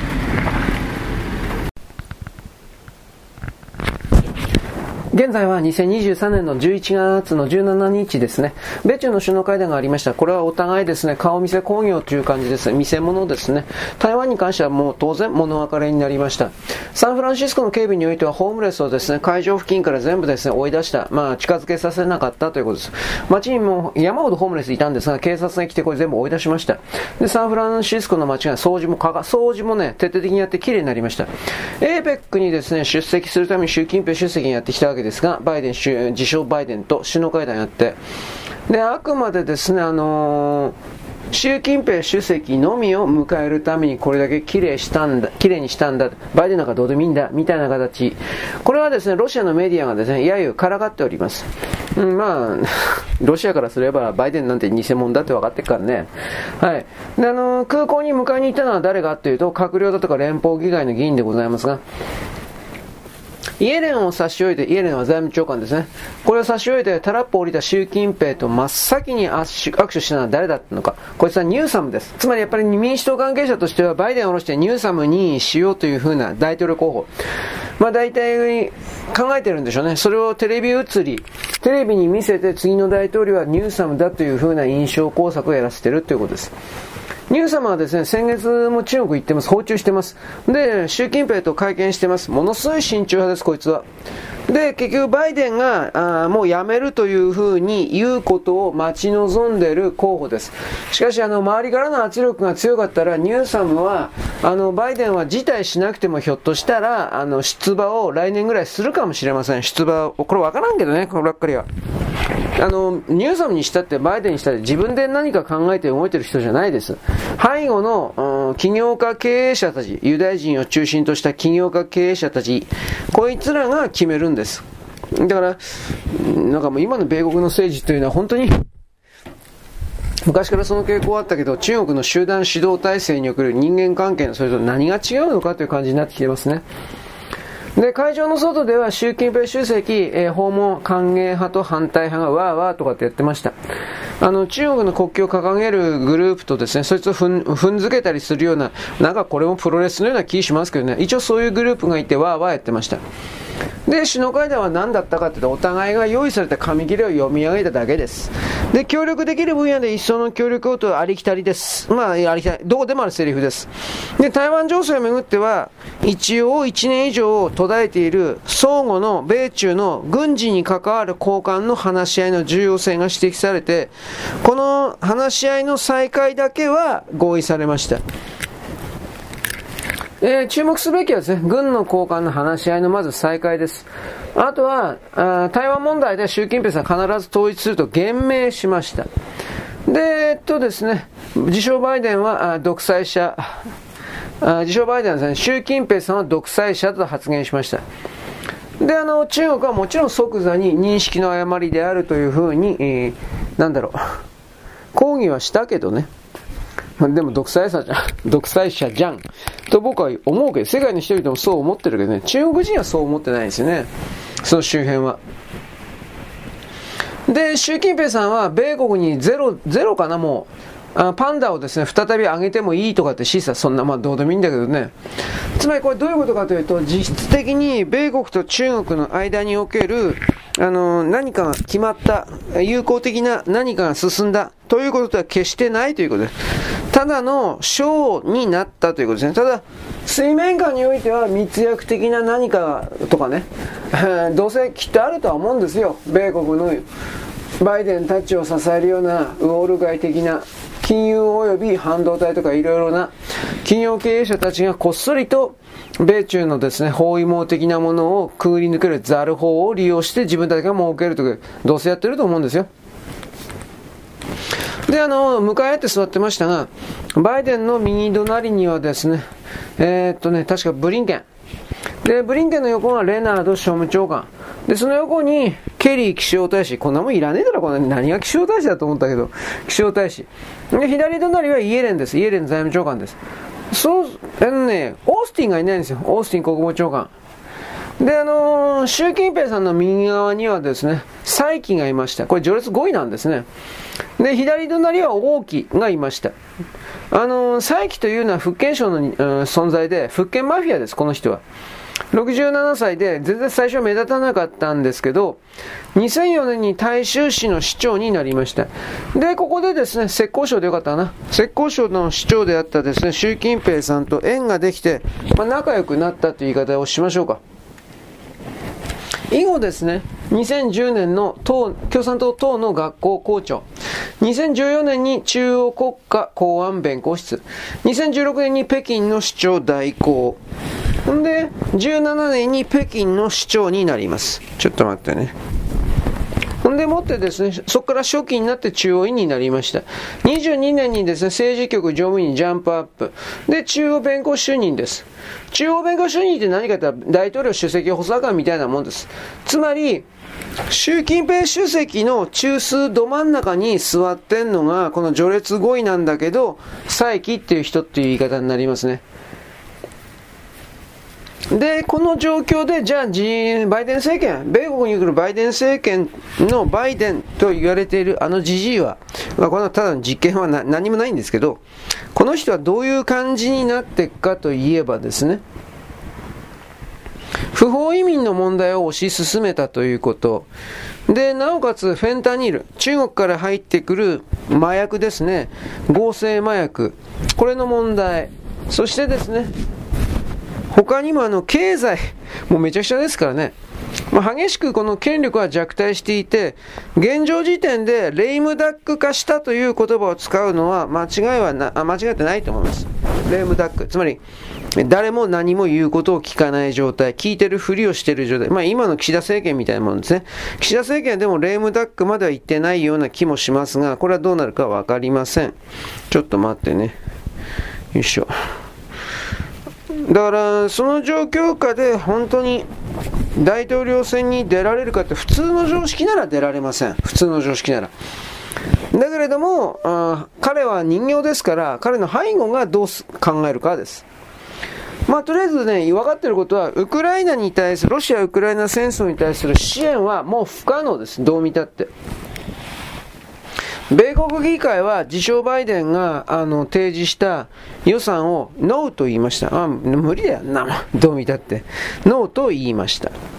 で、全米のメディアもですね、もうゼレンスキーがどうとかって言ってるやつはどこもありません。あの、ウクライナの文字が消えました。だからもうどうでもいいっていうか。で、あの10月にゼレンスキーが訪米してるんですが、議会演説をしようと思ったんですけれど、もう断られてます。メディアからもフィフェイドアウトという方向で、議会演説も断られてどうのこうの実質のね、動きも断られている。どういうことかといえば、もうあの、使い捨てなんですよ。英国とか米国の人形コマを演じたんですが、まあ、辞任はどうせできないだろうがどうすんのかね。来年選挙だから選挙で負けて退陣みたいな方向じゃないかなと思うんだけどね、まともだったら。それでも選挙させないとかって居座るんだったら、クーデターだとか、暗殺だとか、なんかそういう動きをやって、ゼレンスキーを海外に追い出すか、牢屋に逮捕してしまうというか、なんかそんな気もしないではないです。次にですね、ハマスのイスラエルへの攻撃、奇襲で、米国は二正面作戦になりました。で、これをですね、ロシアが仕掛けたという人もいます。うん、まあ、そ、そこまでのことできないと思うけど、でもこの状況にロシアと中国は喜んだわけです。なぜならばそれは米国の力が徹底的にバック、下がることを意味するからであり、それこそが中国とロシアが世界の覇権国になるか。まあ、中国しかこれ考えてないけどね、ロシアはそんな力もうないからどうしようもないけど、それが近づくからです。で、米国の国内世論というのは、イスラエル断固支持というふうに本来はならなくちゃいけないのに、ずっとこれ見てたけど、なんかそれが乏しいです。あまり熱心になってません。それはやっぱり、米国の中でユダヤ人と言われている人たちが、えー、普通のアングロアメリカンと言われている人たちに、やっぱり傲慢なことをずっとしてきたんで、いわゆる民主党側勢力の、ヒラリー・クリントン側の、そしてバイデン側の、オバマ側の、こっちの側についていた、要は米国国民を徹底的に、あのー、なんて言うんですかね、いじめてきた勢力という言葉を使うけど、いじめてきた勢力なんで、やっぱ米国人はですね、気づいてるわけです。なんでこんなやつ助けなあかんのっていう、なんかそういう、そういう感じで。だから、あまり盛り上がってません。盛り上がってないというのは、何としてもイスラエルを助けるんだというふうにはなってないということです。不思議ですねと一応言っておきます。うん、そういう本音を出しても良くなってきたんですね、米国はっていう言い方なんですけど。はい。で、このパレスチナ支援運動の胴元が誰かというと、ジョージ・ソロスです。でも僕、ジョージ・ソロス死んでるという立場なんで、息子たちということでしょう。ジョージ・ソロスももはや本人が生きてなくて、その周りのナンバー2、ナンバーワン、ツー、スリーみたいな人たちが、勝手に集団指導体制的にあの Open Society を含める財団を動かしている、もう誰が頭かわかんないような 組織というふうに僕はだんだん見てるので、うん、本当に誰なんですかね。まあ、スイスの一族だとかなんかいろいろ言ってる人もいますけど、まあ、とりあえずそういうね、パレスチナ支援運動の胴元が一応ジョージ・ソロスということになってます。で、あの、これはね、アメリカの中において、アラブ系の人間の人口が増えてんですよ。急増してます。人口動態の変化です。つまり逆の意味で言ったらアラブ系だとかそういう有色人種系の、まあインド系もそうなんだけど、言うことを聞けば儲かるんです。アメリカ人というのは合理的な存在ですから、儲かる方の側の言うことを聞きます。う、まあ、そういう考え方あなた嫌かもしれんけど、そうなんですよ、本当に。何をどう言ったって。はい、ちょっと待ってね。これこれでいいのかな？すいません。で洗濯物ただねえので。えっと、この順番かしら？え、っと、え、っと、あ、こうですね。だから、この、白人比率はですね、もう5年も以内に50%を切ります。もう切ってるって話もあるんですが、で、メキシコ系とアジア系がですね、めちゃくちゃ膨らんできて、有色人種が膨らんで人口がひっくり返ります。比率が。でもってアメリカとですね、非常に強い関係にあるネタニヤフ、イスラエルですね。ネタニヤフはもう今月の頭ぐらいでもうめちゃくちゃなこと言ってます。ガザの難民はパレスチナ人を西側が受け入れろとかすごいこと言ってます。いやいや、それはちょっと、さすがにそれは違うだろうと思います。んで、イスラエルの国内では反ネタニヤフ運動が活発化していて、弾劾の声が強まっています。しかしこれはあの、イスラエルの国民の自然発生的なものであると考えるのはちょっとうさんくさいです。えー、なんだろうね。背後に誰かいるだろうなと僕は思う。はい。で、周辺国においても現在の攻撃を見てという言い方なんですが、イスラエルはちょっと孤立気味ではあります。トルコのエルドアンはですね、今回に関しては完全に反米の立場を取っていてですね、イスラエルはテロ国家だと言っています。今、あの、エルドアンほどですね、気を見るに里い人はいないので、今は中国、ロシアのターンだというふうに思ってるんでしょうね。で、こんな、本来ならばありえないユダヤ人に対してのうーん、攻撃的な動きという言い方しましょうか。これに危機感を抱いたですね、いわゆる米国の在米ユダヤ人というのは、4つか6つ、6, 6個ぐらいの団体だったかな今まではね、このユダヤ人の団体ってみんないつもいつも相手の悪口言ってたんです。ユダヤ人って全部そんなもんです。一致団結しないの、この人たちは。ところが、6つぐらいの団体だったと思う。どうだったかな？まあこの6つとしますけど、6つぐらいの団体が共同で協力して日頃は喧嘩ばっかしてんだけど、15日に2日前に首都ワシントンに29万人が集まりました。で、えー、主催者を代表しまして、ウィリアム・ドロフ議長という人が、29万人もの人々がワシントンに集まったということは史上初であるというふうに祝辞を、祝辞かな、まあ述べました。つまりこれあの、なんていうかな、イスラエル活動家たちの立場で言っているわけですけど、えっとね、ネタニヤフはね、ハマス殲滅まで停戦はないというふうに強硬路線で主張してるんですが、在米のユダヤ人たちはまず何を言ったかというと、その、その通りだとは言ってないんです。まず即時休戦、人質解放が先決というふうに言いました。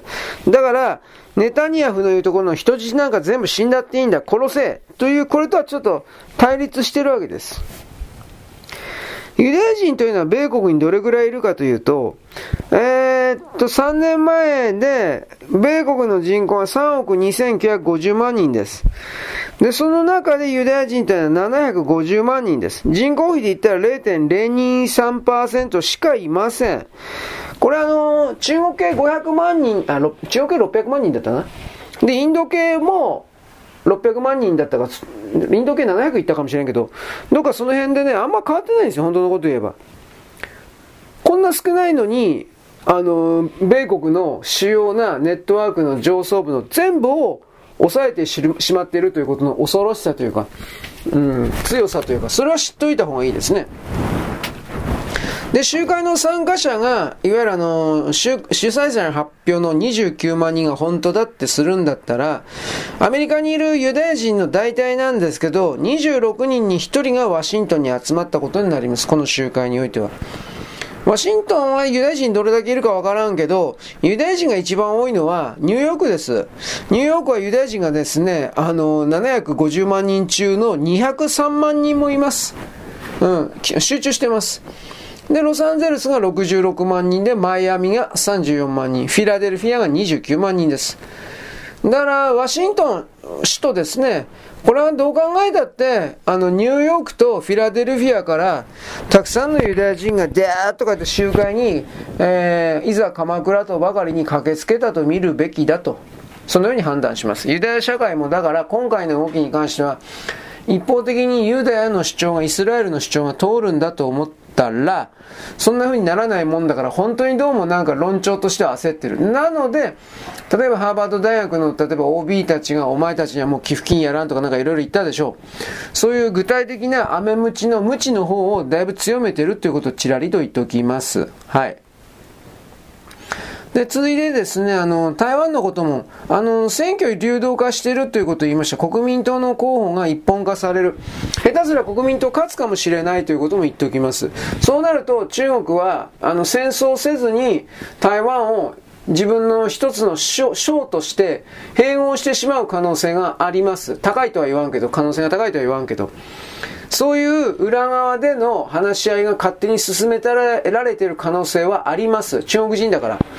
だからこれわからん。で、その場合においてはどうなるかというと、あのー、台湾と中国という関係はそのままなんだけど、台湾は独自の軍隊を持ったままなんだけど、行政制度、通貨、あこの辺りを全部中国式にしてしまうという意味における一体化ということです。でもこれ事実上併合されたのと同じです。で、えー、大きな命令は中国の共産党の命令に従うという島になるので、台湾アイランドになるので、どういうことかといえば、南シナ海は全部、あの、事実上の中国の門になります。で、なおかつ、水上、海上ルートですか？日本が台湾海峡とか近く通ってやってくるような石油とか、あいろんな物資は、全部中国によって、台湾軍によって臨検されて止められて、日本に入ってこなくなる可能性が本当に出てきます。だから、この1月の台湾総統選挙云々の結果というものは日本の未来をも決めることなんですが、もちろん不正選挙を含めて様々な、えー、なんていうか仕掛けがやられております。これわからない。どうなるか。で、台湾においては一応来清徳がや、勝てると思ってたけど、今野党候補が合体して統一候補を出すって言ってから分かんなくなりました。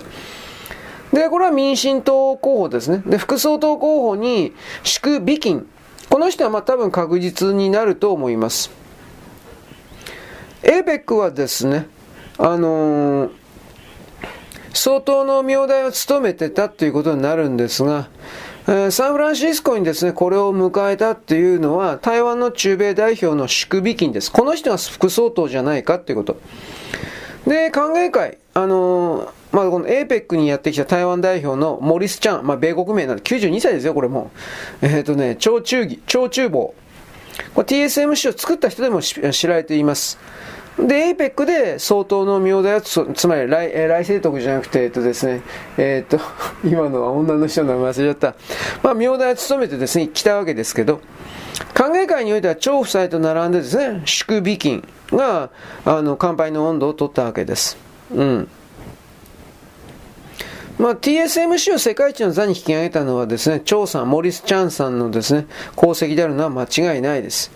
で、台湾メディア自体は昨日、おとといの時点で、祝美金さん、祝美金かな？祝美金でいいと思うけど、まあ、集中しまして、これはあの、彼女が副総統のチケットを与えられそうであると、民進党における。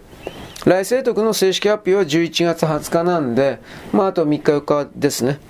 で、彼女は台湾人のお父さんと米国人の母親を持っておりまして、この辺国籍問題どうなるんですかね？僕は台湾のことよく知らんけど、民進党内でですね、外外交スポークスーマンやってました。で、米国の中に幅広い人脈を持っております。立法委員会、国会議員も4期務めました。だ蔡英文さん、そうでした、蔡英文でしたね。蔡英文総統のですね、あの、この人は側近中の側近です。日本の郡上八幡にホームステイしたこともあります。うん、でもどうなるかね。うん。でもこの民進党優勢の状況であるけれども、野党が統一候補一本がなっちゃったんで、情勢が一気に分からなくなりました。何度も言いますけど、あの国民党が不正選挙を含めてあらゆる手段で台湾の総統になりますと、これはあの台湾は中国の一部になる。5年もしないでしょう。うん、今2023年。2027、8年ぐらいまでには台湾の一部に本当になってるでしょ。独自の軍隊を持ち、独自の台湾という名前を名乗るかもしれないけど、行政法、通貨、あと細かい諸制度、全部中国に合わせる。えー、大きな命令は、外交を含めて大きな命令は全部中国の命令に従う。えー、中国と台湾における人の自由は完全自由化される。まあ、EU のフリーパスポートみたいなやつですね。そうなった時に台湾は一気に台湾でなくなるでしょう。あっという間に中国の一部、本当になるでしょう。今の香港みたいに。香港、マコみたいに。で、我々は台湾は親日だとか言ってるバカたちがいるでしょあんな奴らも結局台湾人がやってた言葉でしかないので、僕はそのように判定してるので、あんなもの日本人がただ言ってない。台湾人の工作員がそれを言ってる。そういうものもいっぺんにいけて中国様に従いになるでしょう。だから、ネットの中に送る SNS に送る都合のいい言葉、猫なで声で、ね、褒めるような言葉をおだてる言葉なんていうものをまともに信じるやつはクズ以下です。うん。そういうことを踏まえて僕は何度も言ってるんですが、まあまた騙されるんだろうみんな。うん。そういう都合のいいことだけの人たちは、と僕はこのように考えてはいるんですが。はい、そんなわけで世界はですね、激動の一歩手前におりますというのは、こう、まあ、激動のね、半分ぐらいもう半歩入ってるんですよ、本当は。うん、で、まあそういうわけなんで、まあその戦争は、戦争的なものは多分、多分だけど、習近平さんの4期は多分決まりそうと僕は勝手に見てるので、なんで決まったっていうと、この台湾併合成功させるから。で、そうなった場合、えー、戦争は本当はしないんだけど、でももし、4期目決まらないで揉めるって言うんだったら、つまり民進党が勝ったら、1月の選挙で民進党が勝ったら、もうあと戦争し戦争しか選択肢残されてないから、で、それをやろうと思って後ろ振り返ったら、中国の国民がみんな死んでるっていう、うん、病気で。今謎の新しい病気流行ってるけど、あれも本当にどっからどこまであれ生物兵器じゃないの？ということも僕は疑ってるけどね。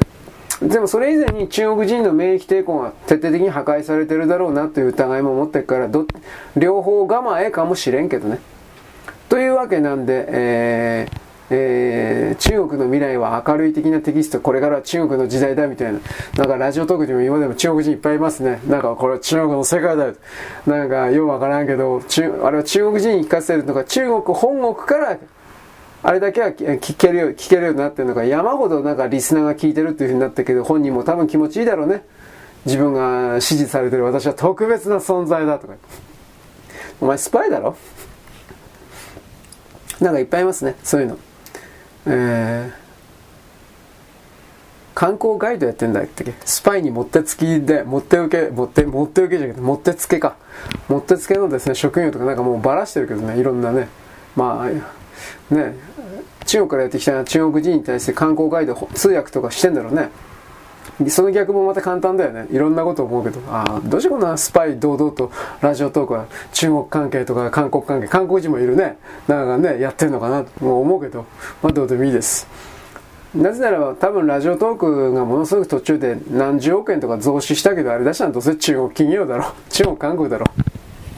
メディア関係には必ずその政府の金突っ込むからね。あの人たちは日本をコントロールするために。僕はその判断でいるから、ラジオ東北も FM なんとかにしたって全部その中間によって支配されてるだろうと思ってますよ。